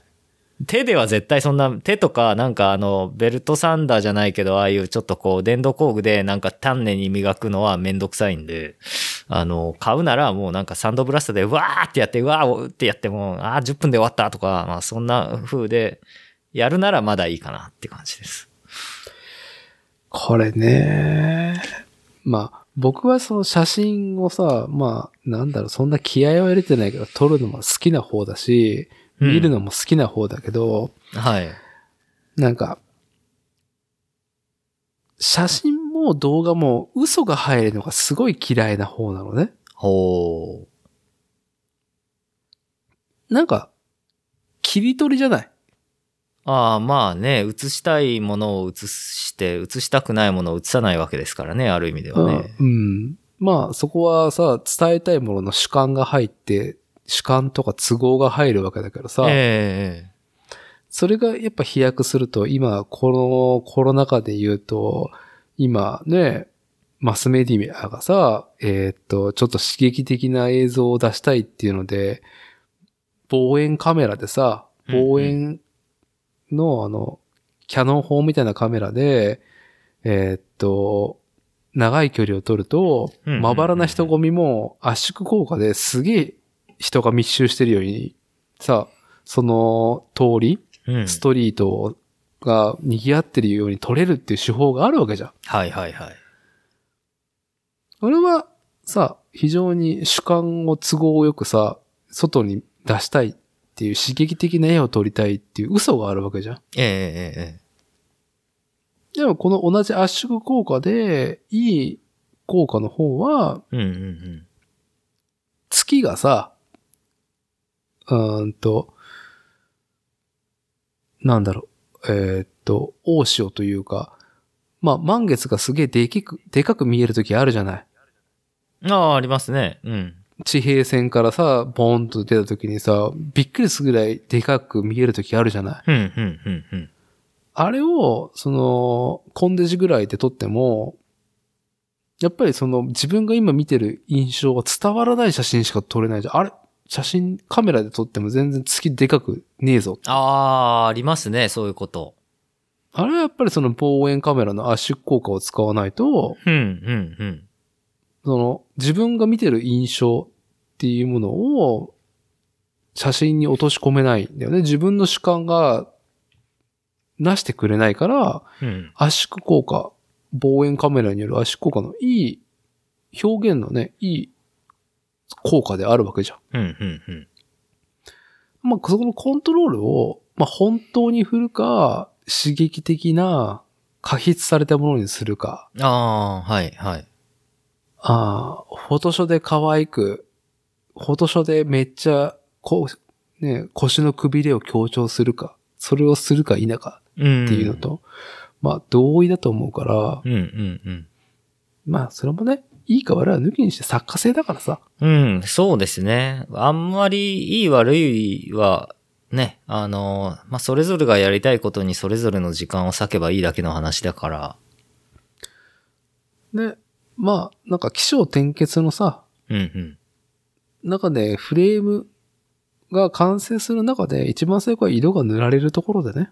えああ、僕個人的な感想としては、途中の工程はリアリティがあれば僕はいいなとは思っていえて、うんうんうん。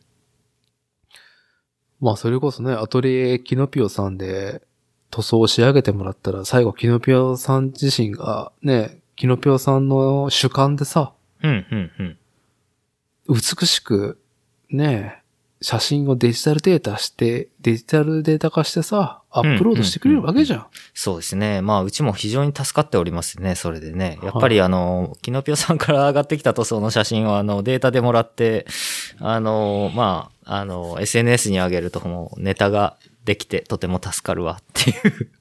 まあね、ドセクシー、ドエロいね、写真になるわけじゃないですか、うん新ハットリ製作所のフレームが。いや、まあ、本当にね、あの、こう、ビルダーごとでちょっと撮り方変えてたりするんじゃないかなっていうのも結構あったりもするし、他のうんブランドのビルダーさんのやつ塗ってるところを見ても思うし、で、あとやっぱ自転車っていうものをよくわかってらっしゃるんで、あのーまあ、こう変な話、アトリエキノピオの親方の安田さんも溶接できるわけですよ。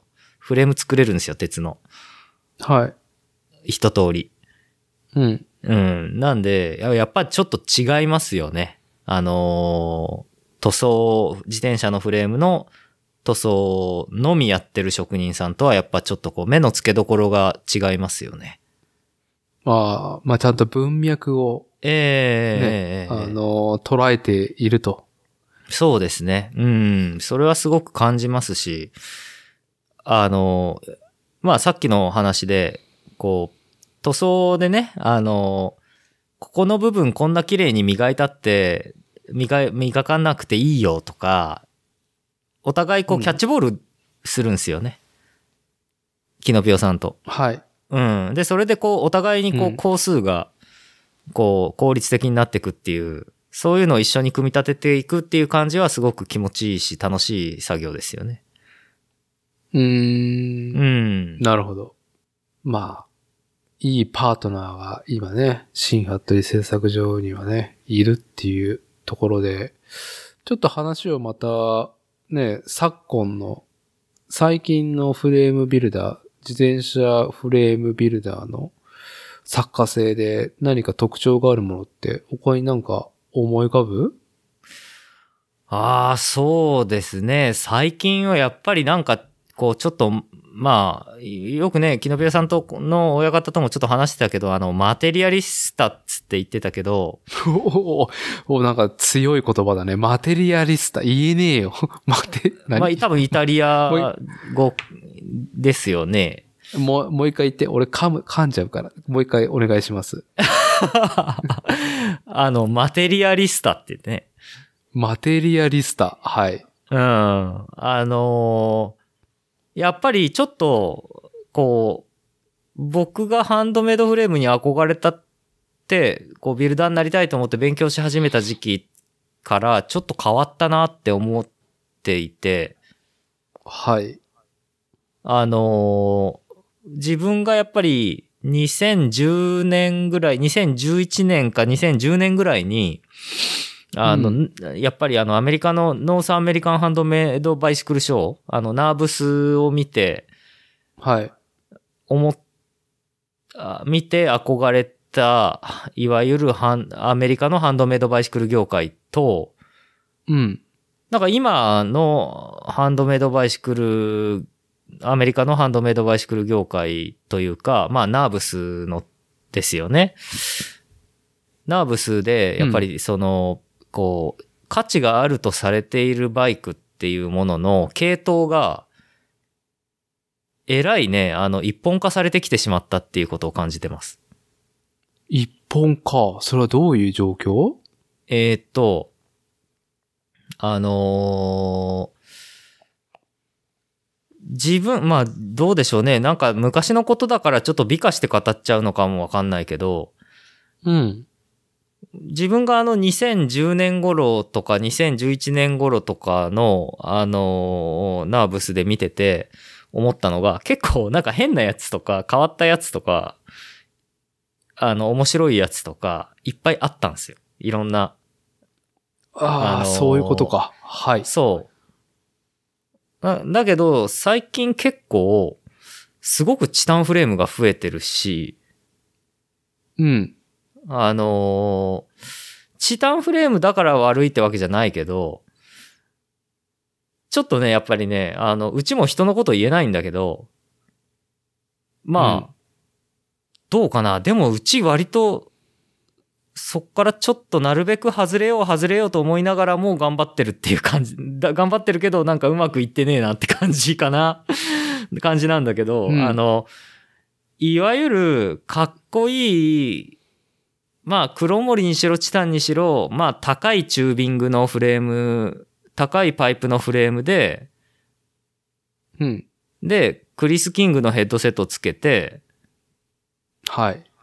で、エンベのカーボンフォークつけて、はい。で、なんかすっげえ高級なペイントすると。うん。で、まあ、あの、さっきも言ったように、インスタとか、各 SNS に向けて、やっぱすげえ綺麗な写真撮ると。うん。なんか、それに尽きる、それに集約されてる、あの、ことが多くて。いや、その、何型、何事の文化でも起こり得る集約とも言えるし、まあ、今、しんくんは収束の話をしてるなっていう。あ、そうそうそう、収束の話ですわ。うん。ね。これもね。まあ、作家性イコール選択のね、結果。であり、その選択する上での材料ってのは、やっぱ自由と言われていても、それを商売商いとしてしまった以上さ、売れないといけないとか、えーっと、他者に認識されないといけない。そうですね。まあ、あと、儲けないといけないとかね。うんう。ん。実は、多くの人に納得されるものとか、うん。えーっと、購買されるものっていうのは、まあ、決まっ、ある割合、大きな割合は一つのところに収束されてしまうんだよね。どうしても。そうですね。どう考えてもそうですよ。やっぱり、どんなものも。どんなものでもやっぱ傾向があって、うんあ、の、ちゃんと、そういうのは決まってますからね。うん。そう。ほんとそうなんですよ。まあなんかね、あの今年の初めに今年はチタンにチャレンジしたいですっていう話しときながら、まあ実際、チはい。ャレ、ね、チャレンジはするんだけど、うん。うん。だけど、やっぱりその、こう、まあ、チタンだけど、なるべくうちがやってるっぽいことをちゃんとやるというか、うん。うん、をなる、そういうことを頑張ろうかなと思ってますけど、まあ、チタンやるのはやっぱ儲けたいっていう気持ちが強いからなんだけど、はい。うん。あのーまあ、本当にね、そういう意味では、まあ、確かにマテリアルと、よ、マテリアルと溶接痕の綺麗さだけが自転車のハンドメイドバイクの価値なのかって言われると、まあ、それだけではないんでね。うん。うん。まあ、だけどやっぱ一職人として、あの、いいマテリアルで、あの、素晴らしい溶接品質で、精度も良くて、っていうものは作りたいですし、はい。だけどその中で、あの、大まかなさっき言ったトレンドの中での一部の商品としてじゃなくて、ちゃんと作品っていうものになるには、やっぱり自分の個性をちゃんと、あの、表現できないといけないと思うんで、うん。うん、だからそれをじゃあこれからどうしていこうかっていうのがやっぱり、あ今でもあのー寝る前とか布団入ってると、寝る前に布団の中にいる時とか、風呂入ってる時とかは、やっぱ考えますよね。うんうんうん。うん。まあちょっと、あのーこれを、この話を振ると長くなりそうだから、触りだけで今回はしとこうかなと思うけど、まあしんくんも、このポッドキャストの収録で、いつの、いつつかの回で、まあ自転車乗らなくてもね、ちょうど品としての魅力もあり、うん。それについて話したら長えよっていうことが、ね、話題にちょっと上がったことがあるんだけど、うん。うん。まあ、自転車、スポーツ自転車としての、まあ、性能、性質、あとはその、確かなもの、壊れない、安全性とかある中で、うん。そこにあるだけで、おほほ、最高って思わせるものが、ちょうど品の、まあ、非常に言語化しにくい、一体それ何なんだっていう、ね、うん。要素があると思うんだけど、そうですね。でもそこにハンドメイドバイクがね、ちゃんと仕事として生き残っていく余地はあると思うんでね。うん。まあ今、シンくんが今ちょっと話していた収束から、うんまあこれからの話を今チラッとしたと思うんだけど、そこの、ね、方向性の着地の一個は、まあ乗らなくてもそこにある佇まい、ちょうど品としてのありようっていうのが、いや、もちろんこれは壁にかける自転車が、であればいいっていう話をしてるんではなくて、うん大きな要因の一つではあると思うのね。そうですね。うん。3つぐらいある上でのハンドメイド、ね、カスタムビルドのもの。なんだろうね、あれ。うん。まあ、でもそれはやっぱりお客さんが答えを持っているんだと思いますね。ほう。あのーまあ、やっぱり人によるんですよ。お客さんによるんですよ。あのー以前自分がね、私が作ったも、僕が作ったものを見て、あ、こういうスタイルいいなと思って、それと同じようなのを頼みに来ましたって言って来てくださるお客さんもいらっしゃいますし、うん。逆に俺こんな特殊な乗り方するんやけど、なんか、あんまり、それに合致するフレームがないんで、なんか、うんシンさん、なんかいろいろ、あのー要望を聞いて作ってくれるらしいから、ちょっと話聞いてくださいって言って来てくださる方もいるし、うん。逆にあの、なんかハンドメイドで、オーダーメイドで自転車が作れるらしいんですけど、ちょっと興味があって来てみました、みたいな人もいるわけで、うん。なので、まあ、誰が正しいっていうこともないので、はい。はい。やっぱりそこはやっぱお客さんが決めていくし、ある意味で。まあ、だからさ、うんこ今回の収録の冒頭で言ってさ、誰しも作家性はあり、ええセンスはありますと。はい、はい。なぜなら、えっ、と、考え、選択しているし、うんまか、ここはもう全部制作者に任せるってことも、うん、うん、そのオーナーのうん。うん。作家性でもあるわけだから、そうですね。あーまあ、一個やっぱり、そこが量産品との大きな違いであり、うーんと、パッと見でわかるときもあれば、いや、でも言ってしまえば色もそうだし、うん。うーんまあ、世間にないから新服部製作所のね、扉を開くっていう方がやっぱりお客さんが、まあ、少なからずというか、大半なような気がするしさ。うん、うん、うん。まあ、まあ、元も子もない話を言うと、カスタムオーダーしてる自転車フレーム自体が非常にね、まあ、没個性で作家性があるものでもあり、ただ、自由であるっていうお題を掲げたコンペになると、今、うん。シーンとしては、売れるものしかどのフレームビルダーも作ってないっていう収束がある現状なんだよね。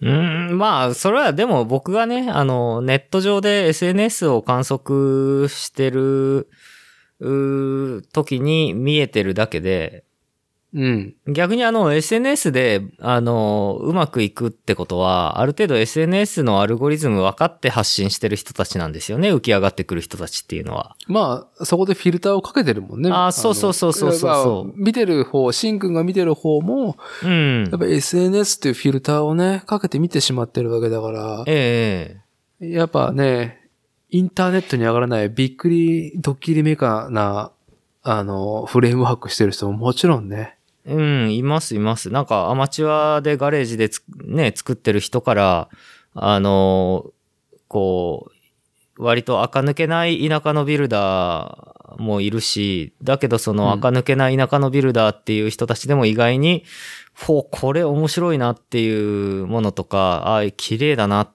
ていうものとか、やってる人たちも大勢いるんで、うん。うん。なんで、まあ、そういう意味では、こう、まあ、難しいですけど、何がいい、何が悪いじゃなくてね。まあ、あの、自分のやりたいことをやって、まあ、かっこつける、かっこつけようとしてかっこつけるよりは、まあ、結果かっ、かっこついてたって方がいいいいのかなとは思いますけどね。おーかっこいいの最上級じゃないですか、それ。そうですね。か、これはもうこれあの、あれですけどね。完全にあの、最近あの、ハマっているチンザドープネスがあの、言ってたパンチラインですけどね。はい。かっこつい、かっこつい、かっこついてんじゃねえ、かっこつい、あ、違う、かっこつけてんじゃねえ、かっこついてろって言ってましたからね。そう。いや、本当にね。もう、かっこいいの最上級っていうか、ええ本質だからね。やっぱ、うんあの、かっこいいと認めてくれば、それはいつまで経ってもかっこいいにはならないっていう。そうですね。うん。うん。こと、あ、いや、まあいいじゃないですか。あええ今、新服部製作所が、ね、あの、自転車フレームのかっこいいな哲学を組み上げていく中で、今、ジャパニーズヒップホップ、チンザドープネス、チンザ先生の言葉が一個、今ね、要素になってる。いやー、めっちゃインスパイアされてますね。はい。いや、いや、かっこいいと思います。はい。いやー、まあ、いいと思いますよ。鎮座さんのね、日本語のさ、言語化のさ、強人、天才じゃん。うん。なんかね、現代の、なんか YouTube のコメント欄で面白いコメントしてる人いましたけど、あの、フリースタイル見て、現代の行かれた松尾芭蕉って言ってましたけどね。褒めてましたけどね。まあ、まあ、いいじゃないですか。あの、自転車業界ではない、外のものからインスパイアしてるっていうのは健全な状態だと僕個人は思うんで。ああ、そうですね。うん。いや、まあでも同業界にもね、いっぱいあのー素晴らしいなって思える先輩が世界中に見つけることができるんで、でもそれもやっぱ SNS のおかげなんで、うん、うん。えええええなるほど。まあ、ちょっとね、まだまだこの作家性の話をしたいところだけど、収録時間も2時間になるところで、まああ、もう経ちました、そんなに。あもうそろそろ2時間になるんで、あ、本当だ。えーっと、まあ、ちょっとね、また次回の収録も、最終的にこの作家性の話？うん。で、えー行きたいと。いいしたいしたいあの、まだ僕全然、あの、伊達さんのあの、プラモ話に飲み込まれてですね、あんまりまだね、これさ、まだ触りですからね、フレームビルディングの作家性については。はい。はいえーっと、まあ僕もやっぱり、その、案件として、シン君がシムワークス、えーサークルズの輸入代理部門の、まあオリジナルプロダクト、ドッポっていうね、まあシリーズをやってるじゃん。あ、はいはいはい。あれは、えっ、と、シムワークス、サークルズが掲げるかっこいいの落とし込みをシン君が形にしてるし、うん新服部製作所がやれることを、まあ、新服部製作所らしさもさ、もちろんシムワークスさんは考えた上であの形にしてるわけじゃん。ええうん。だからあれのプロダクトがた、ね、どういう流れで、どういう、その、あの衣装、形に決まったかっていう経緯を聞くだけでも何あか、あ、はいはいはい。うん、一つのね、作家性の話のさ、キーワードになるような気がするし、興味もあるんで、えーその話も含めて、うんまた来週やりましょうん。そうですね。はい。また来週でお願いしままた来週す。う。お願いします。まあ、次回、また引き続きこの作家性の話お願いしますっていうのと、えっ、と、今回は話に出さなかったけど、えーもう皆さん耳に入ってると思いますけども、えーテレ東をやってる、ぷいぷいモルカうん。あ、ぷいぷいモルカ。ぷいぷいモルカーっていう、あの、ね、モルモットが活躍する、モルモットがく車っていうね、あの、行かれた、あの、ね、幼児向け、児童向けの、えーっと、うんストップモーションアニメーションというか、なんて言ったっけ、えーっと、プレイアニメというか、そうですね。はい。はい。あの話も、今回しようかなと思ったけど、やめとこっていうので、えーこれも含めてまた次回したいと思います。はい。シンくんの方からなんか今日ある？ん？ちょろっと言いたいこと。いや、あのーちょっとね、自分の中でもあのーここんとこ、ここんとこっていうか、あの、年明け前までは、ポッドキャストでね、ちょっと、あの、うまく喋れてないぞっていう感覚がかなりあってですね。はい。いや、なんかうまくいかないな、みたいなところがあったんですけども、はい。ここのところ、結構こうね、あの、コンスタントに収録を週1でできるようになったらうまく喋れるように、ちょっとはうまく喋れるようになったかなって感じですね。いや、自画自賛ですけど、まだこれね、撮ってる途中だから、後で聞いてみてっていう客観性はあまりないけど、今日20回目、ポッドキャストの収録20回目を迎えて、うん、いいんじゃないないっていう雰囲気はありますよ。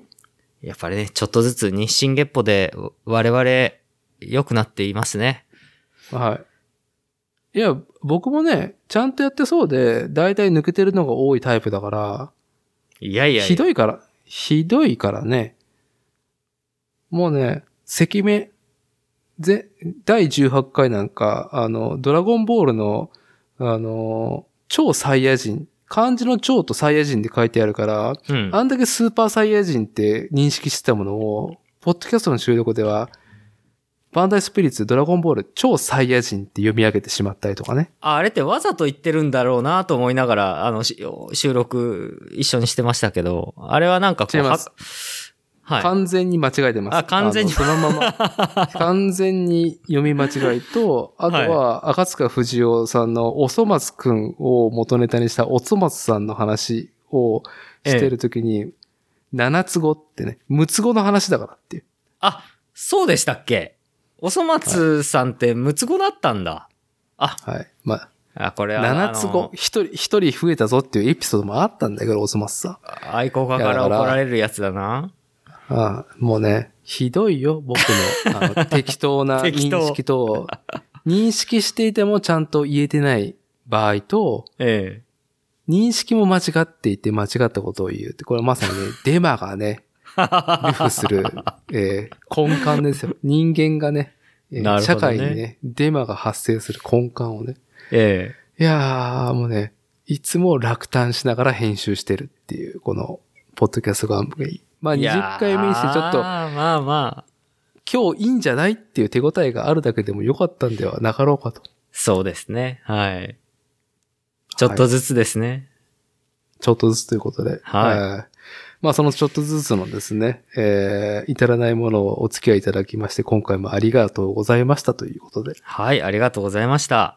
はい。また次回、えっ、と、作家性の話したいと思います。シンクはい今日もありがとうね。またお願いこちらこそします。ありがとうございました。はい、またまた。はーい。